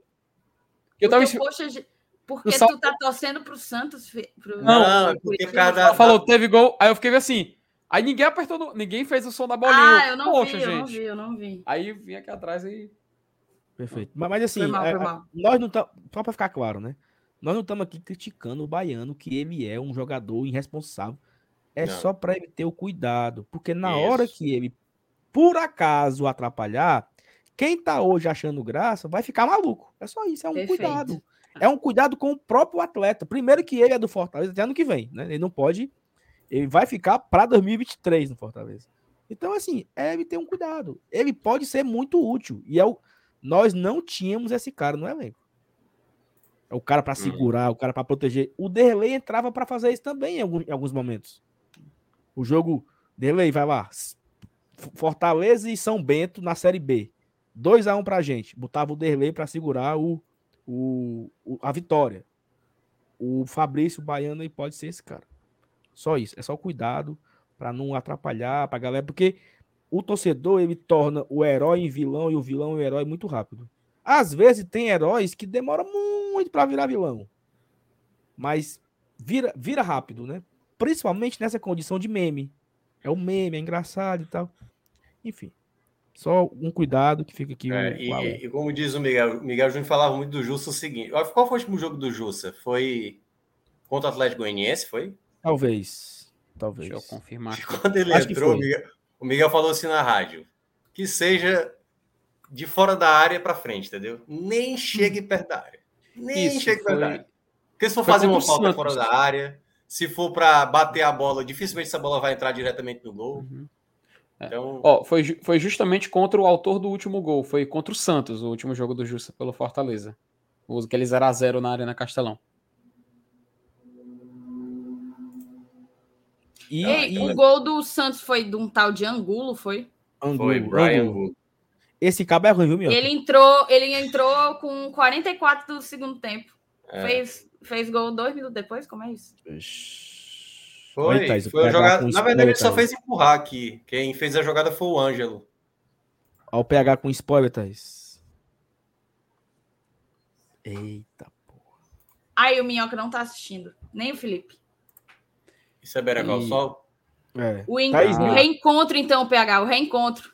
Mil Não likes. spoiler eu não, vou ter que PH. aguentar até amanhã pra assistir. O PH é sacanagem, velho. Não tava nem lembrando, É. cara. Vou começar essa semana, viu, Thaís? É. Aí vai? Ah, Muito agora bom. eu dei É porque você Muito bom, lá muito no, bom. Footcast, aí geralmente Agora eu dei eu. Macho, ó, fo- foco que agora no finalzinho do mês tá estreando na Casa dos Dragões, poxa. Sim. Foco. Ei, Ó, então, aí as mensagens, tem uns aí? Vamos lá. Davi LM. Thaís, o Galhardo foi o que causou mais expectativa, mas acho que difícil superar o acerto que foi o Brits. Porque o Eu Brits chegou selecionei jogando, isso né? aí porque eu concordo. Você tem um ótimo ponto, Davi. O Brits chegou chegando, né? E eu, e eu lembro quando o, o- existia o, o- o boato, não era boato, existia a informação que o Fortaleza, que um zagueiro voltaria no avião com o Fortaleza, da Argentina. A conversa era assim, Minhoca. É um jogador pronto. Ele vai ser regularizado e vai a campo no outro dia. Ele não tem que se adaptar, não tem que ter preparo físico, não tem que ter ritmo, porque ele está jogando. Tanto que ele tinha jogado um dia antes pelo União Santa Não, como era o nome do time? Era. União. Era, União. Santa Fé. União Santa Fé. Até fez. Ele fez de tudo, né? Ele ganhou, fez gol e foi expulso. Um dia antes ele fez tudo isso, né? É. Foi a o última cara- partida E, é- dele e era foi- ídolo lá, né? Assim, a maneira É. como ele se despede ali é. Ele, é, ele é formado, ele é formado na base de lá. Ele é formado É. da base do União. Segundo, apaixonado pelo cara. segundo, segundo o Global, Márcio Renato, um setorista argentino ligou para ele na noite da terça-feira. Foi no, no dia do jogo do Boca. É, perguntando se procedia. Ó, procede que o Fortaleza tá levando o cara e tal. E aí o cara milhares de elogios ao jogador, entendeu? Então os cara, o esse setorista lá do União Santa Fé conversou com o Márcio Renato na terça-feira, meio que querendo saber se procedia, porque eles não acreditavam, entendeu? Assim, tipo, o cara vai embora mesmo, assim, é, Uhum. é verdade, né? Lucas Barros, bora GT, minhoca tá parecendo uma tangerina. Uma tangerina, né, mano? Todo laranja. É, eu tô com roupa de, de árbitro, é, laranja. Mas não é não, é um Adriano Vasconcelos, foi pênalti, claro. Vejam o lance e imaginem sendo o contrário. Tava todo mundo puto. É isso. Porque se, se Deus o livre. Ah, e Maria. se o VAR, se é o contrário, o árbitro vai lá no monitor e não marca, tu é doido, É aquele Castelão louco, tinha ido velho. abaixo. Desespero. Não, Ah, se, se ali é um deixando. 0x0, pênalti pro Fortaleza, o VAR vai e não dá. Meu... É. Tá doido, meu amigo. A gente tava, a gente tava aqui há duas horas chorando esse, essa, essa não marcação de pênalti, esculhambando o Wagner do Nascimento, esculhambando a CBF. Ah, Maria. Clisman Freitas. Oi, galera. Os ingressos pro clássico já estão disponíveis? Clisman, ainda não. E eu tenho pra mim que os caras só vão botar pra vender na quinta. Eu acho. Não sei se. Porque. É, porque tá, o foco dele está na É pra- eu acho que é para não confundir em termos de ingresso, né? De venda de ingresso, para não. É. Acho que vão É, o Fortaleza até fazia o mesmo na Libertadores.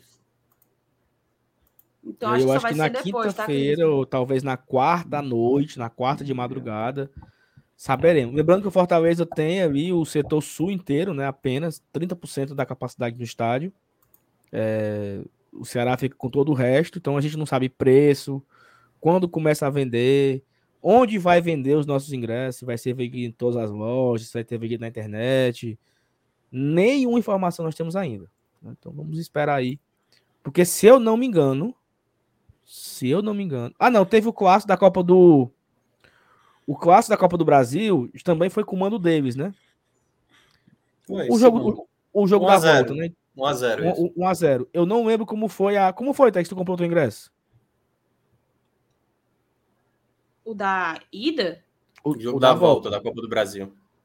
Eu acho que eu trabalhei, não trabalhei. Ai, não, não trabalhei, não. Eu não. Tu tava na arquibancada, não sei como é que tu comprou. Eu, eu não fui, né? É, eu, eu não lembro quem que comprou pra mim, não. Mas acho Eu, que a- alguém eu acho comprou. que a live de vocês foi MR Elenilson, não?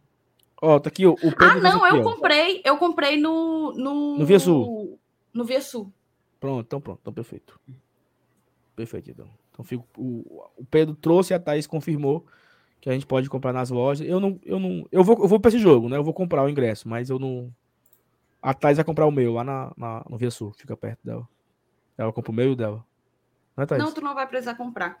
Vamos, vamos seguir. Ó, não tem muitos detalhes, mas tem isso aqui, viu? Ó, Meu Deus do céu. tem isso aqui, tá? Ó, de detalhes, só isso aqui. Todos os movimentos, torcidas. Eu tava aqui para botar isso aqui já. Vai, vai. Pronto, ó, se juntando aí para fazer uma festazinha top. Começaram a arrecadação. Então, fica aí a dica, contribua com o valor que você quiser. Manda um superchat aí pros caras, né? No Pix deles, que vai dar certo. A Tuf, a Bravo, tá todo mundo, todo mundo fechado aí nessa iniciativa, beleza? Vamos fazer fazer esses 30% botarem pressão lá no Castelão. E é assim, é, o Marcelo Leão me pediu também aqui para colocar, né, que ele no Razão, Razão e Clubismo, porque ele fala o seguinte: meus primos, começou os preparos para o Clássico Rei de Domingo, nós do Razão e Clubismo somos responsáveis por balões brancos.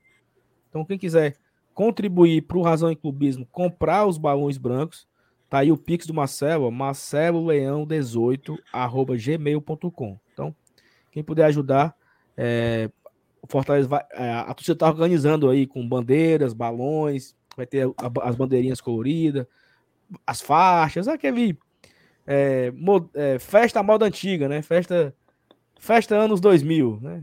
Deve ter bobina de papel, é o novo bobina de papel, era massa. Mas enfim, quem quiser ajudar, tá aí os dois Pix, tanto para o Marcelo Leão, do Razão e Clubismo, também nas outras páginas, tá todo mundo unido aí, em prol da festa de domingo, né? Que o Fortaleza vai é, jogar como visitante, né? Então, a gente já sabe o que teremos o menor público no estádio, teremos os 30%, sairemos depois, né? O visitante fica uma hora depois do, do término do jogo, então que a gente possa passar aí, quem sabe, os próximos, a uma horinha lá no estádio, comemorando a vitória, né? É isso. Terminar aqui, ó. Tinha sido a mensagem do Fechados com o Leão Oficial. Eu não achei pênalti naquele lance, mas tem que ter um trabalho específico com ele para ter calma, porque isso não é de hoje. A gente contratou sabendo disso. Agora a comissão tem que trabalhar essa parte. É isso. Acho que já temos uma live, né? 10 horas e 8, 2 horas e 4. Opa, pingou, hein? Minhoca, como estão as paqueras? Minhoca, como é que estão as paqueras na van? Que van é hum. essa, hein, Minhoca? Não, isso é ilusão da, do Breno Rebouço. Os caras vivem dizendo que eu fico paquerando na van e tal. Cara, não sei nem como é que paquera, cara. Cara, se eu contar minha vida amorosa, vocês vão ficar todos tristes. Então não vamos terminar a live assim, não. Porque é, é muita derrota. É muita derrota. Ai, meu Deus. se juntar eu e você, sabe? então, Mas, a gente tem assim, muito é, a falar. É derrota, é derrota de, de Brasil 1, Alemanha 7, cara. Assim, é muita derrota feia. Ô, Thiago, é a gente, meu, ano que vem, no dia dos namorados, se bem que ano que vem, no dia dos namorados, eu não quero estar na mesma situação. o é Minhoca... porque a gente ia fazer uma live lá no ano que vem, no dia dos namorados, para poder ah, tá, Você estava me chamando para passar o dia dos namorados. não, não, não mas, assim, mas assim... Minhoca, próximo ano, dia dos namorados. Voltei, se você não depois, eu, depois que eu pensei no convite para a live, aí eu revi assim, eu falei, hum, não quero estar, tá, né, aqui na live ano que vem, dia 12 de junho.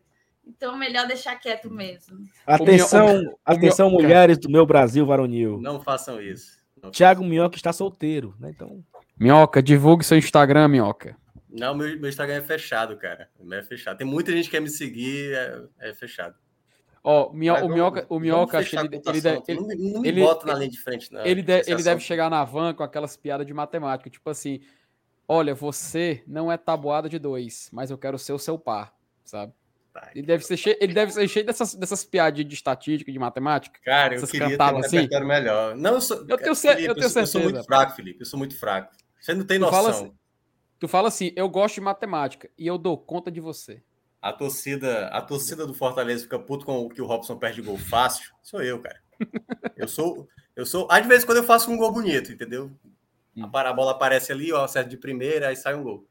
Então, Mas quem estiver interessado, sigam o Thiago Minhoca no Instagram. No Instagram não, no Twitter que o TD dele é aberto, no Instagram. Faça a solicitação que ele vai lá conversar com você. PH Santos disse que já te viu paquerando nos corredores do povo. Isso é uma calúnia que realmente não teve. Ó, a, a vitória tá correta, tá virando um vai dar namoro aqui o Brother Tradição nesse, momento, nesse exato momento. Justo no dia que eu inaugurei a sonoplastia nova do canal, né? É, você agora é o operador, né? Que bota ratinho. É, co coloquei um monte aqui, rapaz. Inclusive do próprio, né? Cadê? Ele... Oh. Que é isso, meu filho? Calma. Ele gosta.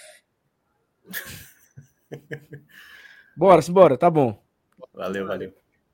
Beleza? Calma. Vamos, Thaís, FT, Thiago Minhoca, obrigado por mais uma segunda-feira. A gente espera. Segunda-feira a gente tá aqui de novo nessa harmonia, nessa nessa leveza após uma rodada da Série A, quem sabe comemorando a saída da zona de abaixamento. Mas é isso, vamos acompanhar mais uma semana de trabalho. Amanhã o, time, o Fortaleza folga e o GT não. Mas amanhã, 8 horas, tem vídeo. 8 horas da manhã tem vídeo, 8 horas da noite tem live. Pra gente falar tudo sobre esse Fortaleza e Ceará, já entrando no clima.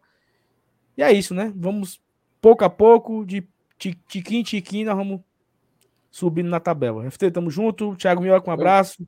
Valeu. Agradecer tá aos mais de mil likes, tá? Show de bola.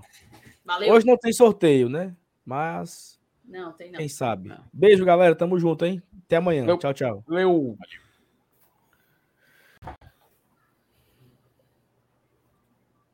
Ninguém apertou.